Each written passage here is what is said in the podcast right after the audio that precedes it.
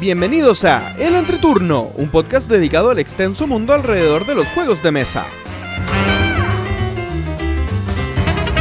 En este capítulo invadimos los estudios de Jugando con Ketty, donde conversamos de las compras internacionales, compartimos un presupuesto lúdico y un minuto de Ketty. Además, una nueva bitácora de viaje de Gloria. Que disfruten el entreturno. Hola, ¿qué tal amigos? Mi nombre es JP Ketty. Y yo soy Diego. y estamos comenzando el capítulo número 52 de El Entreturno. Estamos grabando el martes 30 de octubre, el capítulo que saldrá el martes 6 de noviembre. ¿Cómo están chicos? Muy bien. Muy bien también acá. Yo muy bien también, muchas gracias. y tú, claro. Y, y tú, sí. Y a quienes acaban de escuchar eh, son dos personas muy conocidas del mundo de los juegos de mesa de acá de Chile. Primero voy a presentar a un abogado y diseñador de juegos de mesa, compañero inseparable de aventuras de Ketty. Me refiero a Diego Benavente. Hola. Bienvenido al programa, Diego.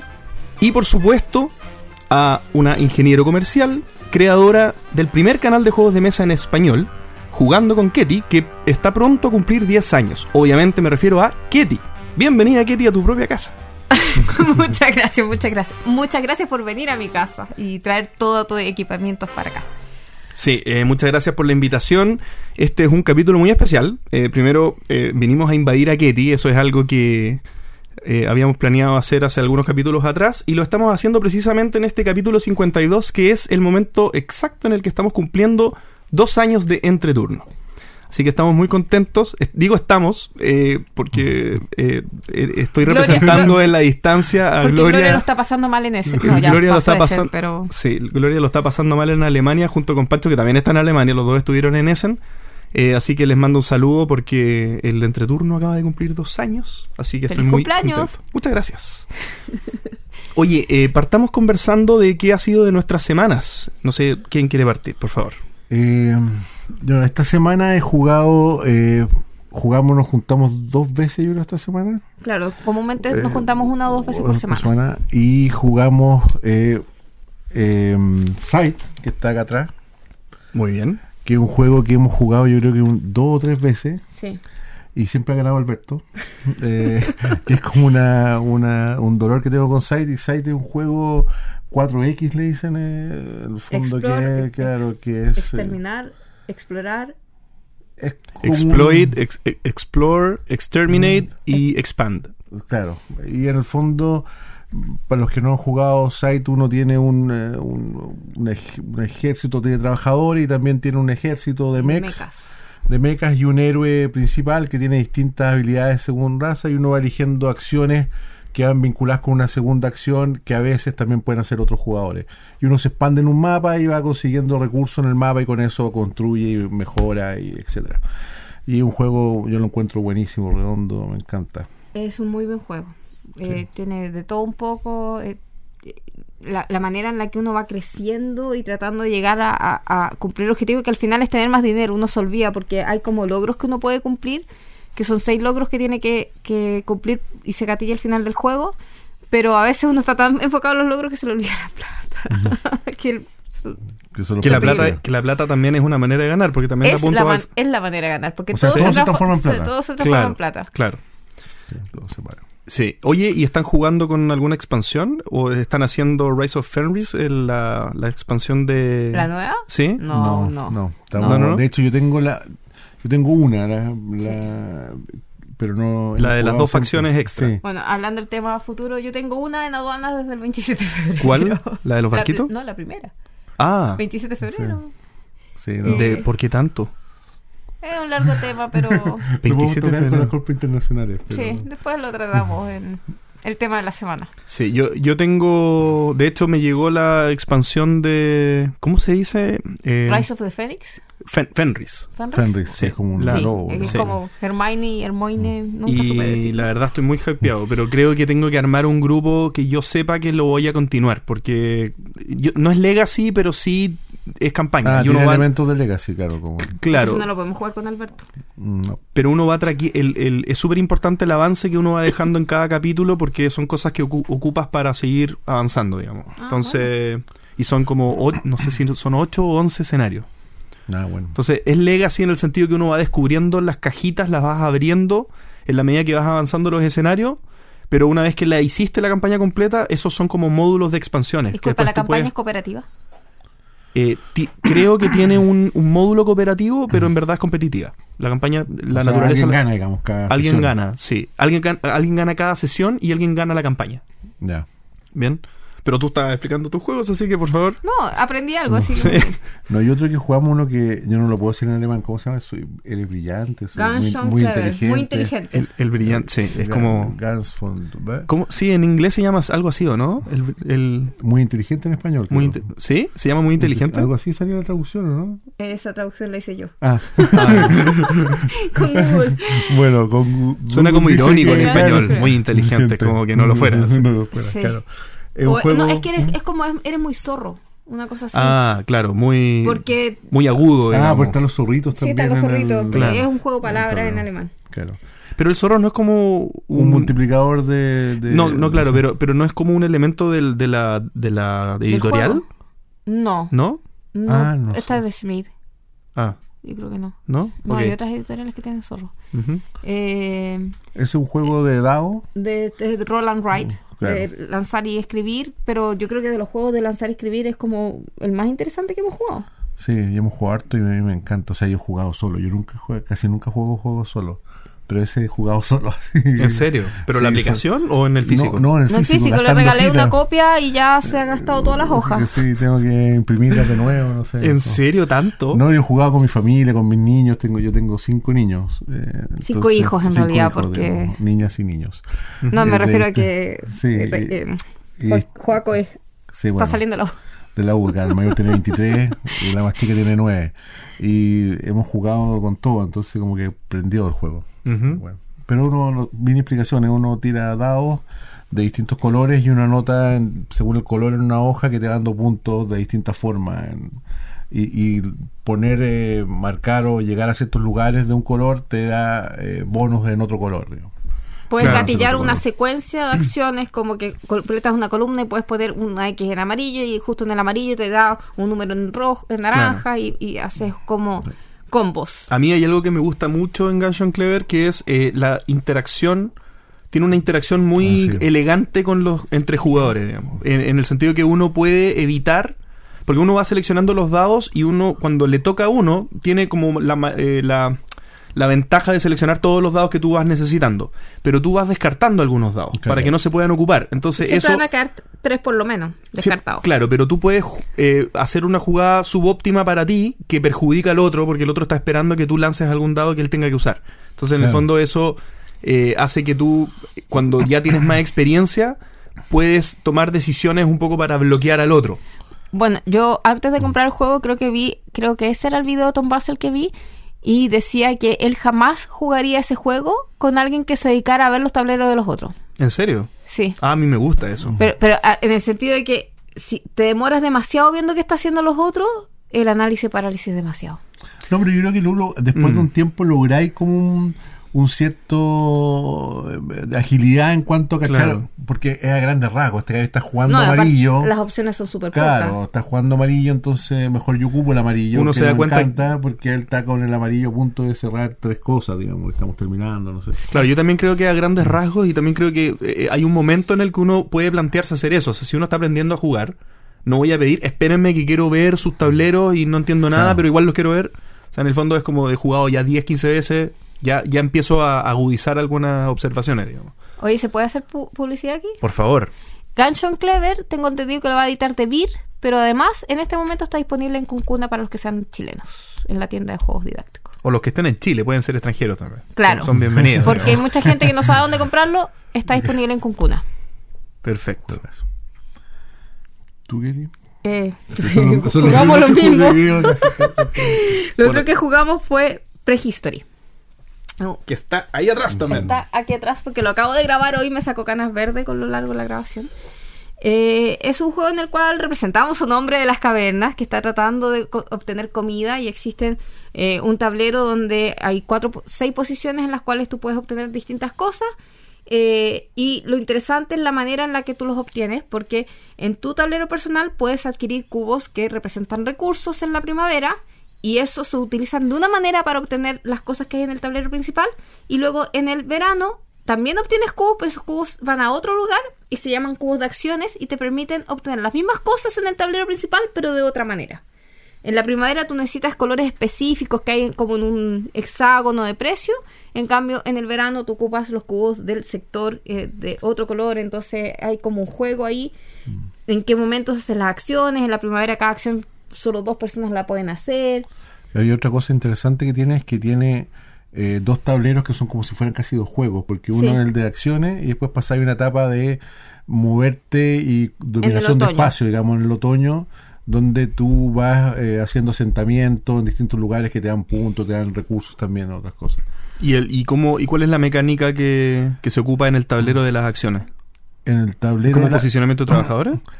Eh, sí, Eh, claro, como posicionamiento, recu- como pagando recursos en el fondo, Pero pero, bloquea los espacios. bloquean Bloquean los los espacios espacios. de una forma... eh, Lo que pasa es que, mira, distinta, digamos, en el sentido que, por ejemplo, hay uno que te da recursos, que son seis tipos de recursos que tienen, está asociado a un color a cada uno.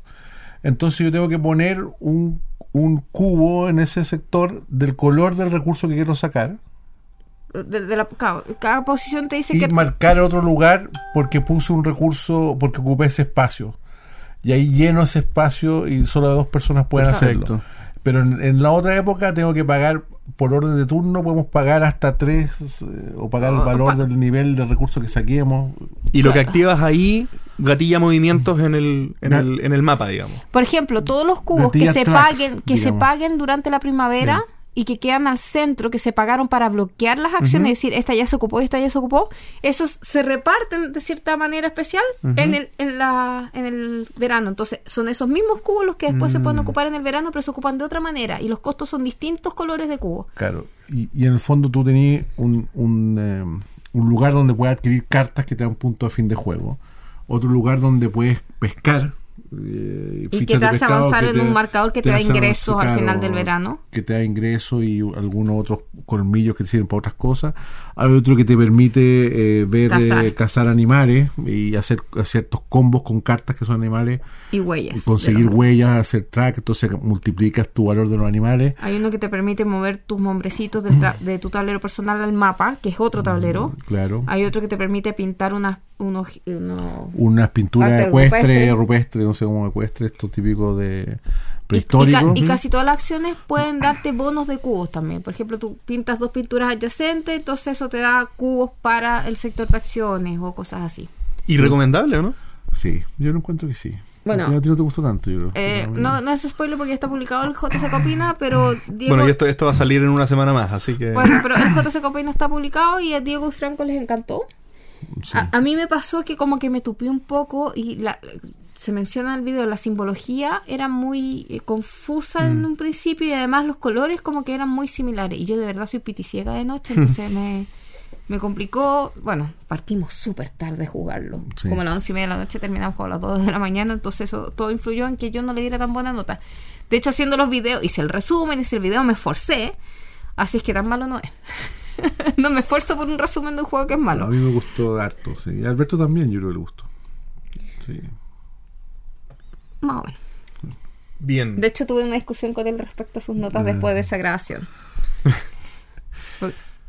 Bien, eso era Prehistory entonces, que está aquí al lado nuestro. Bien, y en mi caso eh, jugué afortunadamente varias cositas. Voy aquí a mi torpeo personal.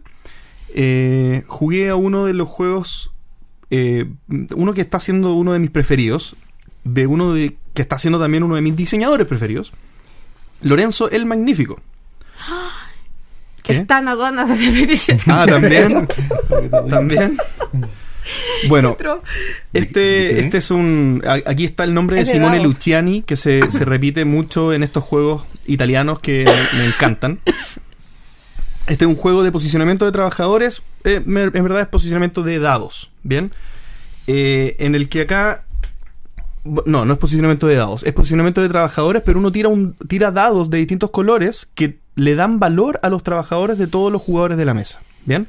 Entonces, por ejemplo, se tiran el dado naranjo, el negro y el blanco. Y, uno, y cada uno tiene un trabajador naranjo, un trabajador negro y un trabajador blanco. y dependiendo del dado le asigna como una, un, una, un rango, una, claro, una capacidad a cada trabajador. Entonces, si salen puros números bajos, toda la mesa juega con puros números bajos. Si salen puros números altos, toda la... Y por lo general los números altos son mejores, pero la suerte se reparte, digamos, a, a toda- a todas las personas. Y esto es eh, posicionamiento de trabajadores, pero en cada ronda uno va, va- va armando una, un motorcito. Esto es como engine building, Sí, sí. en el que uno va hablando un tablero de cartas que cuando uno va ac- activando ciertas acciones del tablero, uno hace que estas cartas produzcan. Bien, entonces uno en el, en, eh, va adquiriendo estas cartas y dependiendo cómo las vas combinando, son eh, eh, es una activación más o menos buena, digamos, para ti cuando logras activar la, la producción o la construcción. Bien, pero la activación de las cartas no está garantizada. Tú tienes que activar con un número suficientemente alto como para que contenga los números de tus cartas. O sea, si yo tengo puras cartas 3 y después juego en el tablero la producción, tengo que jugarlo con un 3 o más. Entonces, si me la juego por cartas que son muy altas, voy a necesitar el resto del juego solamente activarlas cuando me salgan 5 o 6. Cuando los Bien. trabajadores sean poderosos. Cuando los trabajadores sean poderosos. Pero además uno puede adquirir eh, los ayudantes, digamos, los sirvientes, no sé qué son, eh, que uno puede hacer como un boost temporal de un dado. Entonces yo, por ejemplo, para llegar a un 6 puedo jugar un 4 con dos ayudantes. Y lo, lo gasto los ayudantes y voy activando esto.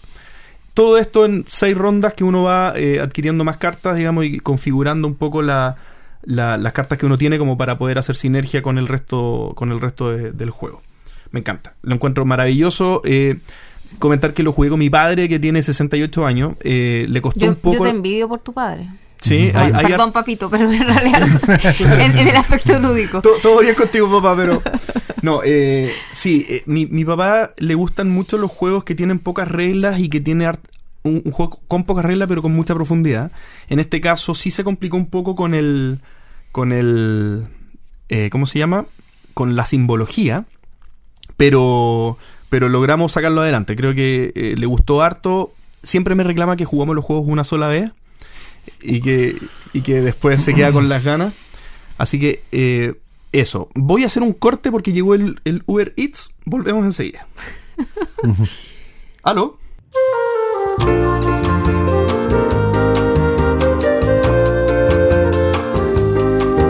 Bien, y después de ese corte maravilloso de Uber Eats. Yes. Sí, no debería hacerle publicidad a Uber Eats. Ya son suficientemente famosos como para defenderse solos. Nos comimos una rica pisita, así que termino de, de- de decir lo que estaba diciendo. Lorenzo el Magnífico, tremendo juego. Me encanta eh, Simone Luciani. eh, y esa onda de, de worker placement como con derivados, con algunas eh, Sí. especies distintas. Yo estoy feliz porque te apuesto que se lo vendiste, entonces apenas me llegue, lo va a leer. Sí, lo veré de todas maneras. ¿Sí? está bien, está bien. Y bueno, comentar que solamente lo he jugado en el base y tengo ahí durmiendo la expansión, esperando que, que haya gente que, que haya jugado al base que se motive por comprobar la expansión. Así que ya, ya eso se viene. Y comentar también que finalmente eh, logramos jugar, eh, con el perdón de Pancho, un escenario de Gloomhaven. Tradición. Sí, afortunadamente Pancho no creo que nos escuche. No, sí, sí nos escucha Pancho. Te mando muchos saludos. Esto lo hicimos en conmemoración tuya. Eh, hicimos un escenario de Gloomhaven para mostrárselo al Feño de Corruptia. ¿Ya? Eh, nos juntamos a jugar con mi hermano y Feño. Probamos un escenario. Y, ah, perdón, y con Omar, se me olvidaba. Y quedó ahí la idea de, de retomarlo con más eh, frecuencia, digamos. Sí. Se, se entusiasmaron los chicos. Así que vamos a, a ver si podemos hacer una campaña paralela o algo con... Yo estoy jugando dos campañas y igual es agotador. Porque Ah, lo está jugando doble. Yo estaba jugando doble con un grupo con mi hijo y su amigo eh, y otro grupo con Ketty y yo y Franco, Franco y Carlos. y Carlos. Y igual como que descuidado en los dos grupos porque igual va y, aunque hay lugares donde tomáis dos opciones distintas, puedes tomar dos caminos distintos. Exactamente. Es simpático para ir agotando el... No, pero está bien. Yo tengo dos- dos personajes distintos, entonces... Bien. Claro, él juega con una copia que es de él, ese, y nosotros jugamos con la copia de Franco. Claro, tenemos dos copias. Qué bueno, qué bueno. Sí, oye, y no se... est- me- están completamente separadas las campañas. No, no usas Sí. el mismo personaje, No, digamos... hubo distintos personajes y todo, claro. Sí, es como. Tiene otro objetivo de vida, otro personaje, otras cartas. Igual es chulo especializarse en un personaje. O sea, aparte, la gracia del juego es que tú empezás a ocupar súper bien las cartas que tenés. Y aquí un Claro. poco se pierde, porque uno lo juega muy de vez en cuando. Entonces, Yo creo que eh, eso, es un punto de, de Gloomhaven que, bueno, Gloomhaven es mi número uno, es mi juego favorito ever. Y esa tiene, para mí tiene una, una cosa perfecta que es la evolución de los personajes hasta, hasta la jubilación, Mm. que para mí me ha llegado siempre en el momento perfecto.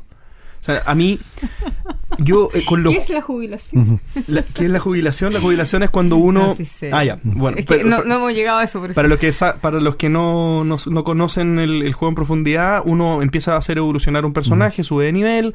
eh, dentro del mismo nivel uno lo puede hacer mejorar también. eh, pequeñas habilidades que uno hace que, que pueda seleccionar unas cartitas adicionales en tu...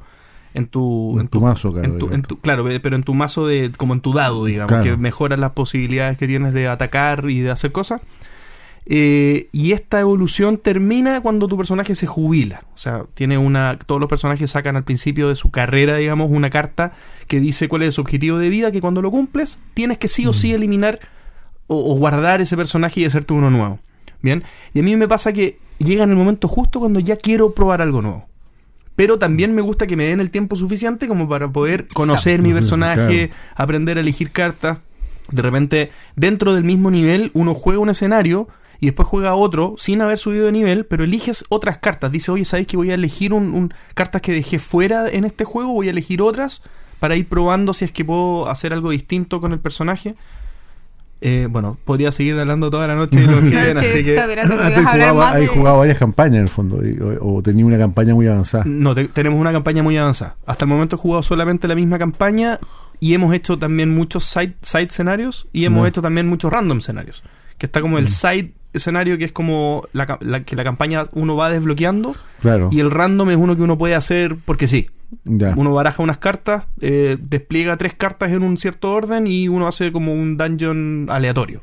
Ya. Y eso lo he hecho varias veces como para mostrar el juego, digamos. Y ganar adeptos. Jaja. Y ese, y ese evoluciona tu personaje también. también. Ah, ya, ya. También, exactamente. Tú tampoco has llegado a eso. No, qué terrible. Queda un mundo por descubrir. Un mundo por descubrir.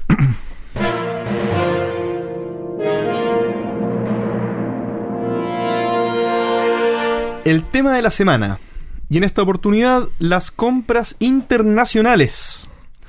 Bien, acá a qué nos referimos obviamente a la experiencia de comprar eh, internacional. Nosotros somos chilenos, como ustedes saben, eh, por lo tanto nosotros vamos a hablar mayormente de la realidad que representa nos- a nuestro país. Eh, y un poco a Latinoamérica. No, claro. no va a ser la realidad del español. Sí, hay, claro, hay, hay, hay, hay algunos factores que son eh, comunes, digamos, a todos los países de Sudamérica que estamos alejados tal vez de las zonas que son comercialmente más propicias para comprar juegos como son Europa y Norteamérica y, y- y ahí un poco la, la logística podría ser un poco parecida, salvo los precios y salvo las aduanas, que va a ser un punto que vamos a, a- a tocar eh, a lo largo de esta conversación. Y estamos hablando con las personas correctas porque son expertos compradores internacionales de juegos de mesa, así que nos van a Adictos. adictos y nos van a deleitar con su experiencia que, que esperamos que les pueda servir de algo para hacerlo o para mantenerse completamente alejado de estas prácticas eh, ¿Podemos hacer eso? aniquiladoras de No, billeteras. La primera entonces parte de esta, de, este, de esta cadena, de este proceso de compra online es el sondeo, buscar eh, nuestras páginas amigas, digamos. Bien, acá, ¿qué nos pueden decir? ¿Qué, ¿Tienen preferencias? Eh, ¿Van buscando cada vez? ¿Tienen sus tres, cuatro páginas eh, que siempre vuelven? ¿Cómo lo hacen? Sí, yo Sí. diría que en general uno acostumbra a eh, encontrar un sitio que a uno le agrada y repetir la compra en ese sitio. Porque una, bueno, te gustó, compraste los productos, te llegaron, estás satisfecho, entonces vuelves a comprar el mismo sitio. Y si lo elegiste fue por algo, fue por precio, fue por el servicio al cliente, Claro. la amabilidad o distintas cosas. Sí, he comprado como en, en varios lugares. En un tiempo yo no tuve tarjeta de crédito, funcionaba con otros. Entonces te- me costó bien en buscar forma, me compré una tarjeta estas virtual y todo. En, enviada y efectiva en sobre. Claro, más o menos, así con una- desesperado, desesperado, me colgaba los Kickstarter de los amigos, así, Ajá, está bien, está un desastre, ¿no? Pero el, eh, yo compré, harto en Amazon, que igual es, eh, tiene un eh, tiene un precio más caro, pero tú sabes que no va a tener problema de ingreso, como que Claro, lo que llega pasa en es que poco tiempo lo- y tú sabes lo que estáis pagando, digamos. Claro, porque Amazon tiene la, eh, en ese sentido la ventaja, una, que te puede llegar hasta en dos o tres días a Chile Increíble. y pasando todos los trámites de aduanas, porque ellos, si la- eh, por lo menos en Chile nosotros tenemos una regalía de 30 dólares, por lo tanto, si el juego, el juego en sí cuesta menos, o los juegos que estamos comprando en suma cuestan menos de 30 dólares, pasa directo a tu casa. Si cuesta más de 30 dólares, entonces te cobran eh, ellos el- el- los costos de internación, incluso te devuelven si les sobra. Claro. Eh, entonces llega y en dos o tres días está en tu casa con todos los eh, portes pagados y sabes exactamente que pagaste lo que tenías que pagar, que no te van a cobrar más e incluso que podrían devolverte. Sí, eso es una maravilla de, de la gestión logística que hace, que hace Amazon, porque lo que hace es tomar un depósito de un Claro. precálculo de lo que costaría la internación de tu producto. Y eso, del- no sé cómo harán ellos el contrato con aduana, eh, me imagino que lo tienen súper estudiado y súper Yo acordado. creo que tiene que ver con la credibilidad de Amazon, porque a, la larga aduana dice, si Amazon me dice que esta persona Mm. pagó 30, pagó 30, si me dice que pagó 10, pagó 10 y por lo tanto para aduana es un gusto pasar de largo ese Claro. producto y que le paguen de inmediato y no tener que estar revisando paquetes. Y que el contenido del paquete además es lo que dice la guía de despacho. Exacto. Bueno, y, y Amazon calcula, digamos, de manera anticipada cuánto sería la- el costo de internación. Y después cuando se hace el cobro de aduana respectivo, queda un delta pequeñito que te devuelven, digamos. Te una- Comúnmente no te devuelven nada porque lo calculan muy bien, pero me pasó en dos ocasiones que me devolvieron algo de dinero, dos Sí, o tres a- a mí- dólares, a mí una igual. cosa. A mí igual. Sí, y bueno, y otro- otra cosa que yo compré también un tiempo fue en, eh, en la página inglesa esta eh, de Book Depository. ¿Ya? que los precios estaban un poco más caros, pero no te- eran Envío de- mundial gratis. Entonces era una locura, pero lo que pasaba ahí me pasó tiene dos aspectos. Uno se demoraba muchísimo. Bien. Eh, varias veces me llegaron aporreados los paquetes, pero aporreados, aporreados. O sea, como que yo creo que el empaquetamiento no era como más, como pensando en un libro tal vez, entonces era más delgado. Y acá, pero me sorprendió el servicio al cliente. O sea, yo, gallos les mandaba una foto, me llegó aporreado, y los gallos me mandaron el juego de nuevo. Yo les dije, oye, te mando el juego, el aporreado para allá, no, quédate tú.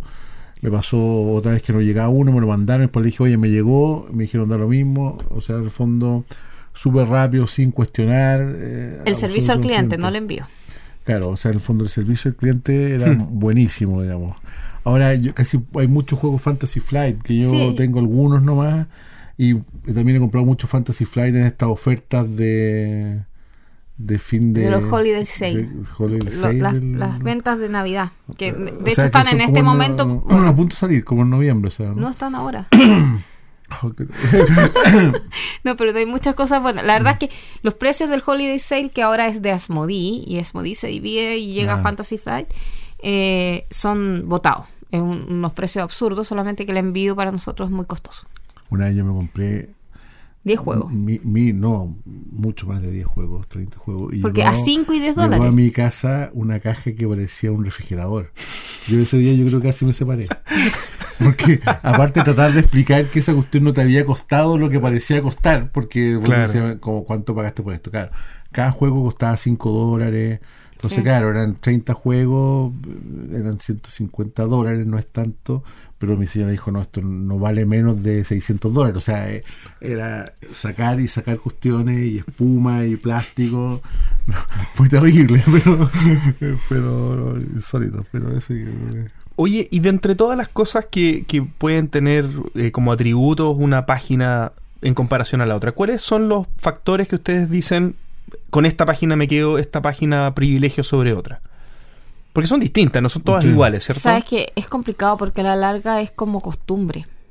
O sea, yo, por ejemplo, muchos años compré en un sitio que se llamaba Beat, que ahora desapareció, pero si tú me preguntabas, voy a Estados Unidos, lo primero que yo veía era Beat. Comprar en Estados Unidos, Beat. Siempre Beat. Eh, bueno, ahora Hay desapareció. una fidelidad, digamos. Sí, yo tengo fidelidad. Las únicas veces que comparaba entre los precios de Estados Unidos era cuando viajaba yo y entonces, como compraba como 30 o 40 juegos en un viaje, era muy relevante la diferencia de precio. Pero si no, es la confianza. La confianza, la costumbre, las recomendaciones. Miniature, mar- miniature Claro, market. actualmente compro en Miniature Market si es en Estados Unidos. En mi caso, yo, yo veo que hay cierta fragilidad, digamos, eh, mientras más lejos uno compra, hay cierta fragilidad en, en- la cadena, cosas que pueden pasar, accidentes que pueden pasar, que si tú no estás seguro que va a haber una respuesta lo que tú decías, por ejemplo, de que tú mandabas fotos con los temas destruidos y que te respondían inmediatamente, si no tienes esa certeza, eh, cuesta un poco hacerse el ánimo, digamos, de dar el paso con una tienda que uno no conoce, por ejemplo, que no tiene ninguna referencia. A mí me pasa, por ejemplo, que yo, como plan, yo compro en Planetón Games, Sí. Y partí por referencia, partí porque era un, un sitio conocido, digamos, mucha gente compra en Planetón. Y, ya soy de la casa, o sea, ahora me costaría mucho cambiarme de un lugar de Europa, por ejemplo, yo compro solo en Planetón, porque aparte John, que es la persona que atiende, es un capo, es una persona genial, o sea, responde cada correo, te, te acompaña en cada proceso de compra, es oportuno para responder. Cuando uno manda un correo con la aprobación de un pago, te responde a las horas, o sea, no, no se demora un día en responderte. Es o sea, genial. de hecho yo lo tengo en mi WhatsApp. sí, yo también lo tengo en mi WhatsApp. Porque, bueno, en mi caso particular, yo compré un par de veces en Planeton Games y después de eso se me ocurrió la brillante idea de hacer un trato con él. Eh, los que ven mi canal saben que él me auspicia una sección y por lo tanto yo tengo pedidos que en realidad no pago nada, pero sí, siempre es, oye John, ¿me puedes agregar esto al carro? No sabes que este juego ya no lo quiero porque se lo compró Franco, lo podéis sacar de mi carro porque mis carros son eternos, duran meses hasta que me manda el envío, entonces todo es siempre súper amable. una voluntad de oro. Y eso es difícil al final eh, cambiarse, porque en el fondo uno ya tiene un servicio, una confianza. Me pasa con el caso Planetón que a diferencia de cualquiera de las otras tiendas con las que yo trato, o, o compro en realidad porque no trato, eh, desde antes que auspiciara JCK había un nombre que no conoce su cara, pero un nombre que siempre te respondía y que está detrás y que como que te genera cierta confianza. Ya no, no es una tienda, es una persona que te atiende, siendo on- online. Claro. De hecho, ahí en, en Planetón yo compré a veces con grupos. Cuando se hacían estos grupos de Planetón, acá hubo harto. Los pedidos grupales. Los pedidos grupales sí. a Planetón, digamos. Y también después compré solo y también es increíble. sí. Bueno, para los que nos están escuchando en Chile, se realizan ciertos, cada cierto tiempo pedidos grupales de gente que quiere comprar juegos y para ahorrar en el envío se asocian personas que ni siquiera se conocen para pedir afuera al extranjero. Eso es una idea para los que estén lejos. Sí. ¿Qué otras tiendas ustedes conocen y que también yo aquí voy a ir aprendiendo? Porque también para romper un poco la, la inercia de comprar siempre en Planetón, ¿tienen alguna otra tienda que tal vez no sea española? Mira, de España la otra tienda que yo conozco es Más que Oca.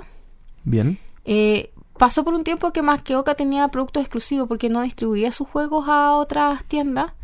Entonces ahí también uno compraba. Más que Oca tiene un proceso diferente. En Platetón tú tienes eh, tu carro donde te sale de inmediato. De partida te descuentan el IVA por no estar en España, que ya es el 20, cerca del 20%. creo. Planetón también lo hace, ¿no? Estoy hablando de Planetón. Ah, sí, perdona. Me, me devolvió Ah, Planetón. ya, dale. Te descuentan el IVA y además te hacen como un simulacro de cuánto te va a salir el costo de envío y eso es súper rico. O sea, que eso eso yo agradezco en una tienda, que es cuando tú vas a comprar te apa- aparezca un estimado del costo de envío porque no ganas nada con ver que el juego te sale a la mitad que acá si no sabes cuándo, cuánto te va a salir el envío. Sí. Eh, y además después bajan Planetón. Más que un proceso distinto porque tú te- tienes que mandarles un correo y decirles, ¿sabes que me interesa este, este, este, este juego? Y ellos te, te mandan un correo de vuelta, te lo pesan y te dicen, el envío te sale tanto. Mm. Entonces tienes que esperar un poquito a que te respondan, pero también los paquetes me han llegado sin problema siempre. Yo, yo creo que un tema anexo esto de, la, de comprar afuera es que nosotros llevamos mucho tiempo jugando y antes, si querías juegos distintos, tenías que comprar afuera. Ahora hay mucha tienda acá, entonces la competencia es grande para comprar afuera, en el sentido que tú Sí. puedes ir a la tienda física y ver el juego a veces no tan caro. Entonces, para O mí. no esperarlo. Claro, no esperarlo meses o no, no tener el miedo de aduana. Entonces, eh, yo creo que un, un factor para mí importante es el precio ahora. En el fondo, yo casi muchas veces Sí. compro por tratar de ahorrar plata respecto al valor de acá, que va a tener una novedad porque llegan súper rápido los juegos acá también. Ahora, Sí. es, un, es un punto súper interesante porque eh, también, ¿cuál es la motivación de comprar de una manera o de comprar de otra? O sea, eh, estoy pensando en que tal vez comprar físico en una tienda acá en, en Chile, por ejemplo, voy caminando por Santiago y me meto en una tienda, no necesariamente compite con la tienda online en precio. No. O en las prestaciones, digamos, de la rapidez con la que llega. También está la cosa romántica de ir a una tienda, que a mí todavía me gusta. Sí. Incluso pudiendo comprar más barato tal vez algo online, sigo comprando juegos en una tienda física porque el hecho de ir a la tienda, conversar con la gente, eh, no sé, voy a ver al Cristian que está en entre juegos. Estaba y uno- pensando lo mismo. Sabes que yo no puedo ir a Providencia. Cuando voy a Providencia le mando un WhatsApp. ¿Estás en la tienda? No. ¿Por qué vas a ir? Sí. Ah, ya, voy para allá. y voy a puro conversar con Cristian. Claro. Eh, es un amor él y, y la verdad es que puedo estar horas ahí cuando no tengo que pagar estacionamiento y me quedo ahí conversando y me encanta, me encanta conversar con él, hablamos de juegos, vemos los juegos que han llegado y todo. Claro, y ahí paso al, al, al tema de la experiencia complementaria Mm. que creo que es eh, de comprar online, en la que uno eh, puede estar echado en el living de la casa, sondeando muy rápido juegos, o sea, lo que me demoro en ver las, las vitrinas tal vez de una tienda, lo hago en un minuto en una tienda online porque voy viendo los ordenos según eh, novedad, Claro. los ordenos según precio y voy viendo a mi, a mi estilo. Y lo que mencionabas tú, que también es muy importante, la herramienta que tiene Planetón de anticipar el costo de, de transporte, digamos, de envío, porque puedo ir calculándolo dinámico. O sea, Sí, yo puedo decir, sí. ¿qué pasa Claro. si saco este? ¿Cuánto me baja? ¿No me baja tanto? ¿Qué pasa si agrego el doble? Chuta, no me sube el doble, me sube Yo menos, me conviene. que entonces. la mayoría Yo de las tiendas- Market, la fondo mayoría de las voy tiendas tiene el carro eso. y, y guardo un carro, lo dejo ahí, después voy Eso. a otra tienda, compráis los, aquí falta un juego que no está acá, ¿qué pasa si me compro uno acá y dos acá? O si me compro, ya entonces dejo este que está solo, esta tienda y me compro los otros tres que están en la otra, así uno hace un montón. Sí, la verdad es que la mayoría de las tiendas tienen eso. Yo eh, hay dos tiendas, que- bueno, eh, una es más que Oca y la otra es Milan Spiele, que es una tienda alemana, en la cual también he, he comprado en un par de ocasiones porque muchas veces tienen juegos que no se encuentran en las otras tiendas. Por ejemplo, el Food Chain Magnate lo compré ahí. Y me pasa también que uno compra y no está el costo envío. po. Y me da lata. Claro. Sí, Me- me- no me gusta, no me, me frustra un sí poco. es incómodo. Sí, nos tiene mal acostumbrado Planetón. No, Tiene- y, y- Sí. y para nosotros en Chile el ¿Mm? costo envío es un costo significativo también. Sí. Sí. Porque tal vez en Europa mismo para ti son 5 o 10, 10 euros, pero realmente a nosotros nos sale casi el valor del 80, juego. 90. O sea, Mi- gastamos 130 en juego y 70 en envío, digamos. Entonces, y- y, Hablamos- eso con riesgo de aduanazo, que es, es aún más. Que ese, que ese es otro tema. Oye, y estamos hablando todo este tiempo de las tiendas tradicionales, digamos, que son tiendas online como Amazon, como Planetón, como eh, Más que Oca, etcétera. Pero hay otra manera de comprar online que es participando en crowdfunding. Eh, eh, la culpabilidad se asoma. Entonces, eh, ¿qué tan, qué tan eh, ávidos de crowdfunding son ustedes? ¿Lo, Mi- lo hacen usualmente? Mira, yo hubo un periodo que era bastante adicta a crowdfunding. De hecho, tengo varios proyectos que todavía no me llegan. Pero me ha pasado que últimamente, eh, de repente como que me ha decep- decepcionado un poco el- el- los crowdfunding que han llegado, no en el juego en sí, sino que después el mismo juego aparece más barato en otro lado. Eh, claro, a veces tienen un par de componentes más, pero como que siento que el beneficio de hacer el, de financiar el crowdfunding a veces no lo vale. Y ahora el tema de los aduanazos en Chile está muy alto. Muy Eh, lamentablemente cuando tú compras en Kickstarter no sabes por qué compañía va a venir ese envío. Y en Chile, particularmente los últimos meses, hemos tenido hartos problemas con DHL porque DHL, me van a perdonar si hay alguien aquí de DHL, pero son unos ladrones que sobre el aduanazo te cobran una comisión que ninguna otra empresa la cobra y que es casi el mismo monto del Y es- aduanazo. eh, sí, no, no es, no es baja. es Entonces, altísima. me pasó el año pasado que yo hice una traducción de un juego y me pagaron con juego y me cobraron más de 80, 70 mil pesos por los juegos que me habían mandado regalo por como pago de esa traducción. Que serían eh, que- como 130 dólares más o menos. Sí, no, sí, fue horrible. Y, y ahora, no sé, pues llegó el Kickstarter de Luxor y tuve que pagar como 50 mil pesos por Luxor, eh, un juego más del mismo tamaño y uno pequeñito, de los cuales más del 25 mil pesos eran Mm. un cobro de DHL, que ni siquiera era la aduana. Y ahora a Diego le pasó lo mismo no con, me un- pasó una cosa con un Big ridícula. Box. Una cortita, que en el fondo un amigo pidió un, Big- el Big Box. Tres Big Box. Claro, de mm, Queen Games. Que en el fondo el- su paquete pesaba, cada juego pesaba como 4 kilos, pesaba 12 kilos. Y pagó y 58 mil pesos. 58 mil pesos de aduana, todo el Y tema de DHL, sumado. Y yo traje el mismo, llegó en la misma época, de hecho llegó creo que el mismo día. El mío eran, en vez de dos, tres, y pagué 78 mil O sea, pesos. él, compró dos, Entonces a yo- diferencia de Franco, que eran tres. Yo llamaba y le decía, pero disculpa, mi paquete es más chico en volumen, más bajo en peso, menor valor Y declarado, ¿por qué estoy pagando más? ¿No? Y los tipos no sabían responderme. O sea, no, mira, es que el pa- no sé qué, calculamos el envío, que estaba muy barato, entonces le subimos la tabla y no sé qué cosa, y, y vaya a la FIFA, digamos, no, cero posibilidad. Entonces, Y esto y es así, o sea, eh, yo creo que es arbitrario. No no hay una lógica, digamos, muy No, explicable en, en, el, aduana. en el caso de Diego tiene que ver con que eh, Queen Games declaró un monto inferior y por lo tanto aduanas no creyó. Pero y, Franco pu- también y le dio puso el mismo su- monto. claro, Pero- pone sus propios Mm. mo- montos, depende de la persona que te tocó en aduana, lamentablemente. De hecho, cuando a mí me pasó con Luxor, yo escribí a Queen Games a través de Kickstarter, le dije, ¿saben qué? Me llegó un correo, les escribo para solicitarles que nunca más ocupen DHL, no les estoy pidiendo que me devuelvan el dinero, solo les pido que nunca más ocupen DHL porque son unos ladrones disfrazados que ocurre tal cosa. Y la respuesta de Queen Games lamentablemente fue que veían difícil que esto cambiara porque el CEO de Queen es amigo del CEO de DHL.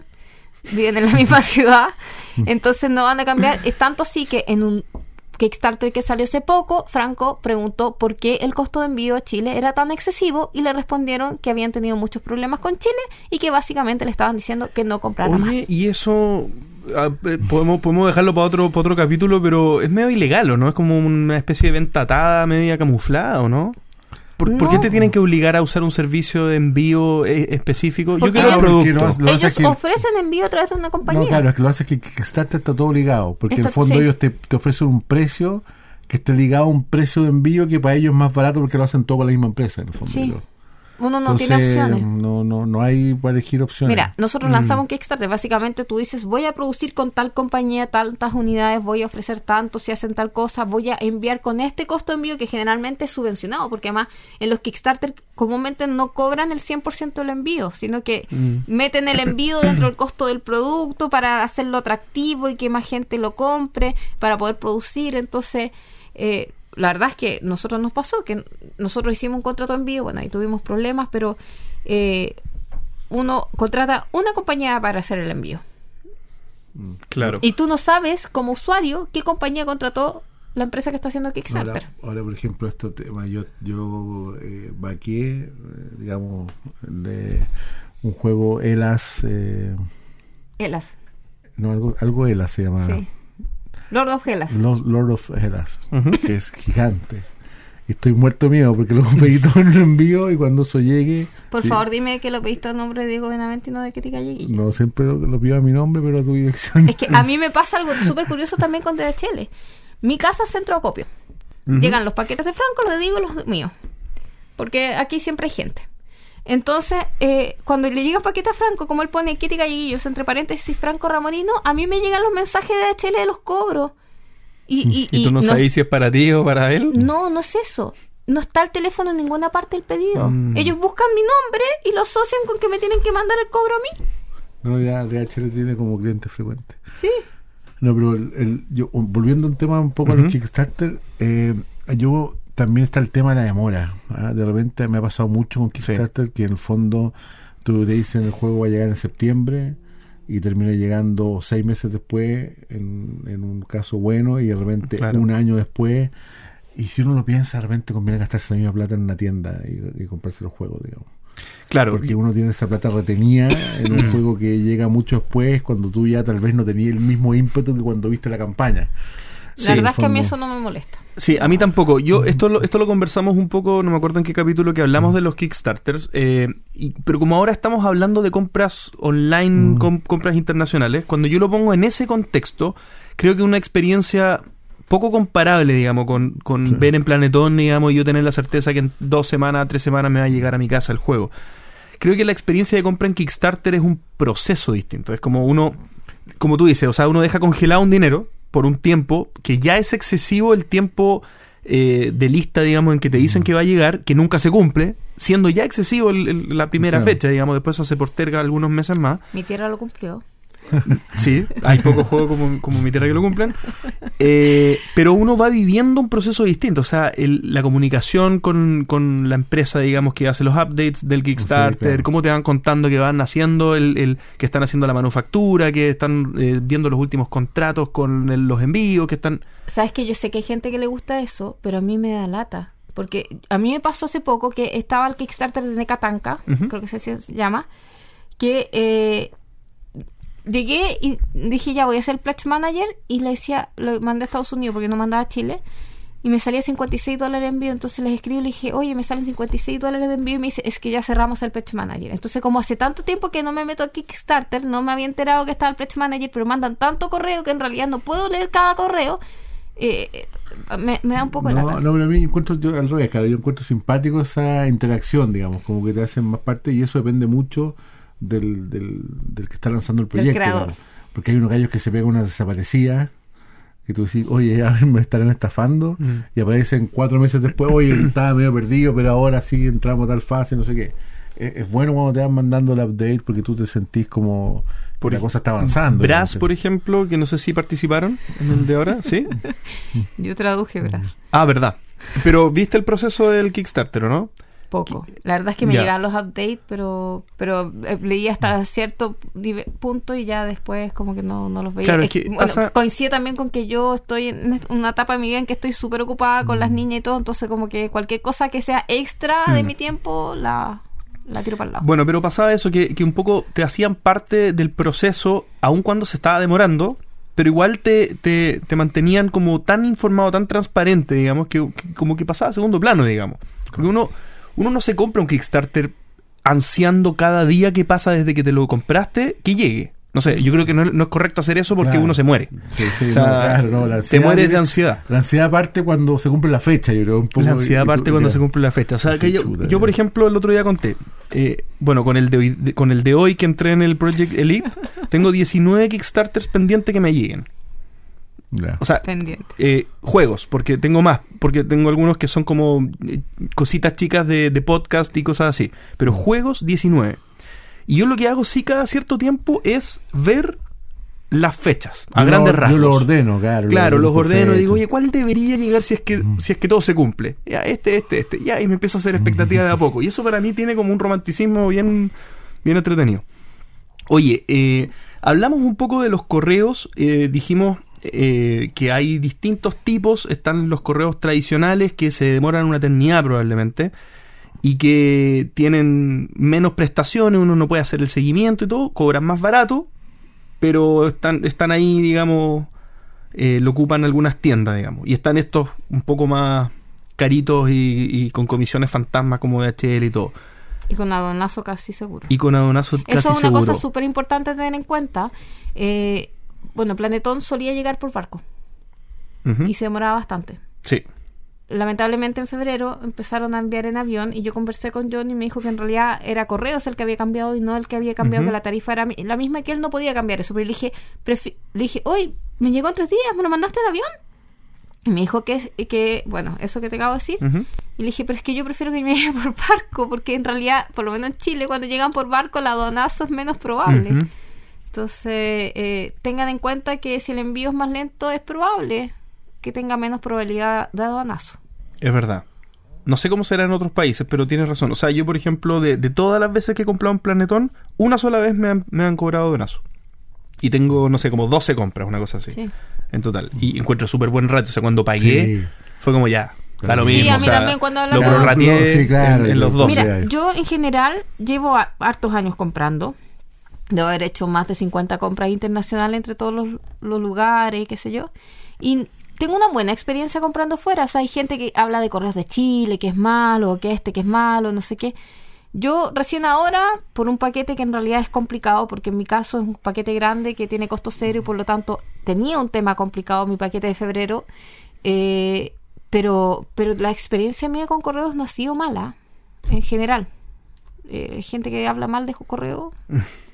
¿Me estás mirando con cara rara? No, no, no. Es que yo creo que experiencias buenas y malas hay, de- Sí. hay con todo. Entonces están cada uno. ¿no? No, pero es que uno siempre, por ejemplo, en el foro de Juego Tablero Chile, uno habla de correos y empiezan a tirar mierda. Es que yo creo que a Ujú. varias gente le ha tocado mala experiencia. Yo creo. Sí. Bueno, la otra vez a mí, pero no con Correo de Chile, me pasó una cuestión muy divertida que me, me mandaron, no, no me acuerdo qué fue lo que me compré, no me puedo acordar, pero de repente me salía eh, eh, entrega pronosticada para hoy. Y tú podías meterte como en un track de seguimiento en- del, del paquete y salía que estaba en Islandia, en un pueblo perdido de Islandia. Y como que el gallo tú, te decían, hoy día va a llegar y está en Rachel. ¿Cómo lo Beach". va a hacer? No tengo idea. Pero- hoy día llega. Así que atento. Y fue, fue, fue una locura lograr que eh, hacer entender Pero a la efectivamente estaba en Islandia. gente. En Islandia, claro. De que yo vivía en Chile, que estaba en Sudamérica, que era otra parte, no era Islandia.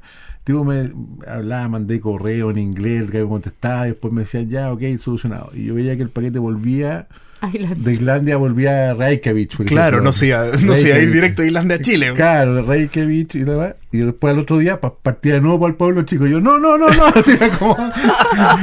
Estuve como tres semanas y al final lograron y llegó a- volvió a Alemania y Alemania volvió a Chile. Pero fue una locura. Yo seguía ese track y era como.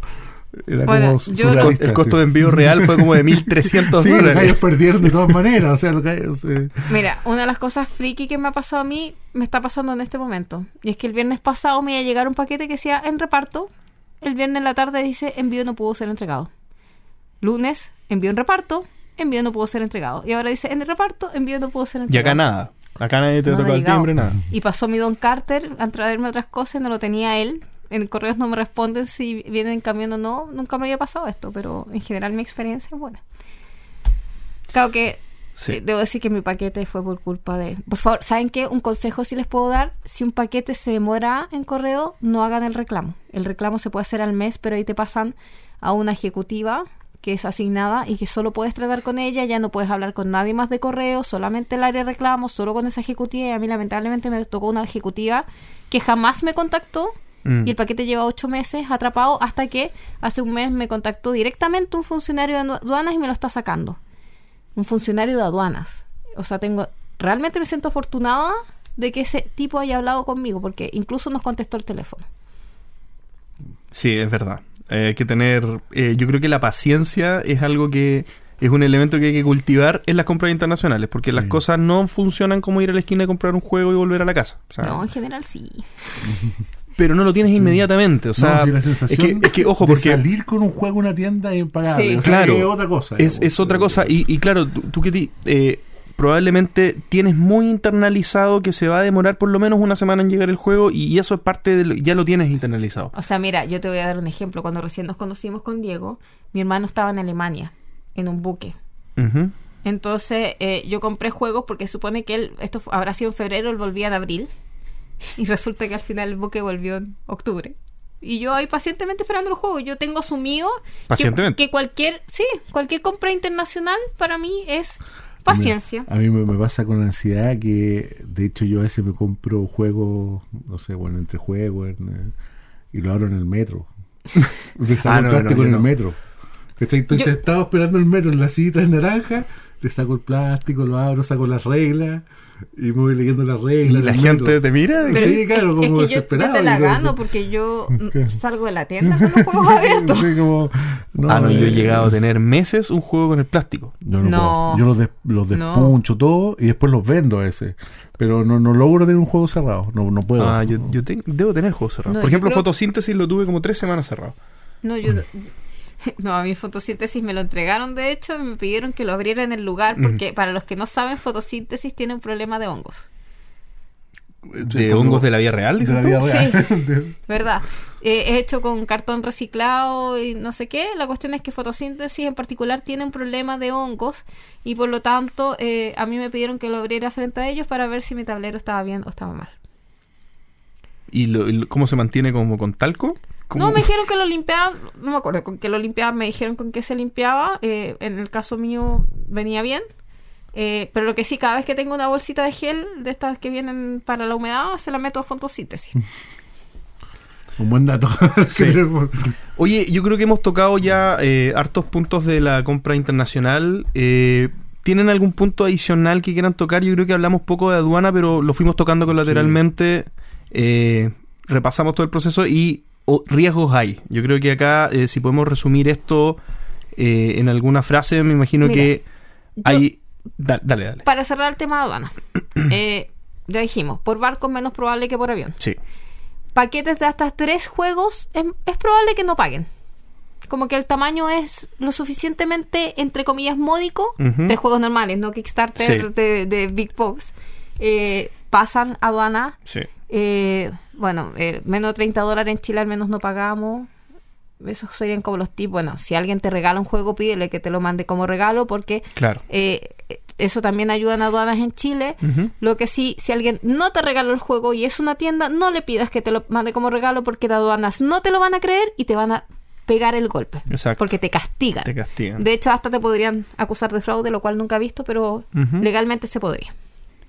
Bien, y los comentarios entonces del público. Tenemos un amigo mexicano, eh, Raúl Pérez, y nos escribe más que para contarnos eh, de la realidad en México, nos, nos, pide que le, contemos, digamos, eh, sobre, por ejemplo, cómo romper la, incertidumbre al hacer una primera compra internacional. ¿Cuál es la, posición que tenemos cuando no hemos hecho esto nunca y cómo vencemos el miedo, digamos? Yo, mi recomendación para vencer el miedo es que pidas Uno recomendación. No, también pide, no, no compres la primera compra de Bueno, 10 juegos, cómprate un- de repente un juego para probar, Sí. la tienda, cómo se eso es importante. como, como entrega, qué velocidad, si ahí te cobran la aduana, ¿no? Un juego pequeño. Sí, lo otro, una compra grupal podría también. diluir un poco el riesgo entre varias personas que puedan hacer fuerza en caso que sea necesario, que puedan un poco, si haya donazos, lo reparten entre todos. Entonces, Yo creo que lo más importante es la recomendación. sí, sí. Sí, eh, me imagino que en, los, Por en, ejemplo- los- en las páginas de Facebook de México estará súper comentado cuáles son las páginas que más se ocupan para comprar, por ejemplo. Bueno, las páginas norteamericanas en general tienen buen servicio al cliente. Sí, miren, cualquier página que esté recomendada de repente por la BGG eh, es importante. No hablamos de la BGG como mercado. No hablamos de la BGG como mercado. No se preocupen, ¿puedo hacer publicidad? De nuevo. Sí, por supuesto. Este tema lo planteé yo porque es algo que quiero hablar hace mucho rato y voy a complementarlo con otro video. Así que después de escuchar este podcast, anda a mi canal a ver si es que ya lo publiqué. Oye, eh, Juan Pablo Vargas nos comenta que solamente ha tenido eh, una experiencia por internet habiendo comprado Pandemic Legacy 2 y Pandemic on the Brink, ambos por eBay. El primero fue do- dos experiencias. El- La primera fue muy buena porque lo recibió tres meses antes de que, sal- de que saliera en Chile. Y la segunda eh, lo compró hace muy poco y aún no llega, pero lo hice porque en Devir y Skyship no me han podido decir si lo están imprimiendo nuevamente. La impresión anterior fue arrasada. Es que sabes qué pasa con Así que compré en inglés nomás. eBay tiene el tema de que cuando tú compras en eBay le compras a una persona, no le estás comprando a una empresa. Claro. Entonces ahí, ahí la recomendación para los que tengan miedo es ver qué reputación tiene esa persona, las estrellitas, cuántas veces ha vendido, qué opina la gente. Bueno, pero además hay seguro en eBay también, ¿no? De un porcentaje Bueno, que devuelven. No, Claro. hay, no hay además, te- eh, lo otro, súper importante, si no conocen bien un sitio web, yo recomendaría que siempre paguen con PayPal. Si el sitio tiene PayPal, PayPal, eh, cuando tú pagas con PayPal y no te llegan los productos, es PayPal el que te responde antes que la tienda. O sea, si la tienda no te responde, Pay- PayPal te va a responder. Es verdad, es verdad. Herramientas para de seguridad de pago existen y es bueno que vayan a las páginas que tengan esas herramientas implementadas. Y ya el hecho de que tengan esas herramientas implementadas es una señal de confianza adicional, digamos. Claro. O sea, pueden usarlo como factor de decisión. Y Andrés Tapia también nos pregunta datos de páginas poco conocidas que sean buenas para hacer compras. Y ahí está algunas que no hemos mencionado, como eh, Miniature Market, sí la mencionaron, 365, el, eh, fuera de cámara la- lo mencionó Ketty. Eh, y no hay más. Hay un etcétera. Entonces, si pudiéramos tirar algún par de datos rosa, digamos, poco conocidos, Andrés Tapia nos agradece. Eh, yo diría que más que tienda, el, el market es como el mercadito de la BGG. El mercadito de la BGG. Porque que yo nunca lo he ocupado. Nunca No, me ha dado la yo- confianza. no, yo sí lo he usado. ¿Sí? ¿Y qué tal? Eh, eh, bien, o sea, también son personas, pero de alguna manera no sé por qué la BGG a mí me da un montón de confianza. En general, sus usuarios, por ejemplo, el Secret Santa, que este amigo secreto internacional que se hace, funciona. Y son, no sé, más de mil personas que participan en él y que serán tres los tramposos que no mandan el regalo. Y Sí. después te lo mandan igual, porque te lo mandan. Claro, porque tienen Secret. Santas de respaldo Claro. que solo regalan. Entonces, Pero, pero ¿sabes que en, en el mercadito de la BGG también hay tiendas? sí. En el fondo hay gallos que tienen, no sé, te ofrecen 700 juegos distintos y tú cachai que no, compadre, Claro. una tienda. Y te dicen, te, tú les tirás y te tiran el presupuesto cuánto sale y tú Mm. cachai te dicen, lo vamos a tirar de tal o tal bodega. Tú cachai que son gallos en una tienda, pero que está dentro de la BGG. Cla- Y da- yo he tenido súper buena experiencia. no- Y no también para los que les gustan las promos está la tienda de la BGG que a mí me pasa que, bueno, las promos a veces no son tan baratas, pero yo creo en apoyar a la BGG. O sea, yo creo que el mundo de los juegos no sería lo mismo sin la BGG. No, Definitivamente. lógicamente. Entonces yo colaboro todos los años, pero además cuando compro una promo en la BGG me siento bien, como que la estoy ayudando. Claro. Entonces, eh, si buscan alguna promo, cartitas especiales, cosas de algunos juegos y la tienen eh, súper segura y las cosas llegan, el envío es súper barato. A menos que sea, no sé, pues una vez compré un tablero un juego, eso ya es más carito, pero las cartas no. Bien, esos fueron los comentarios entonces del público respondidos y por favor quede abierta la palabra para que nos sigan comentando de otros países, ojalá, eh, cómo es la realidad de la compra internacional en sus países.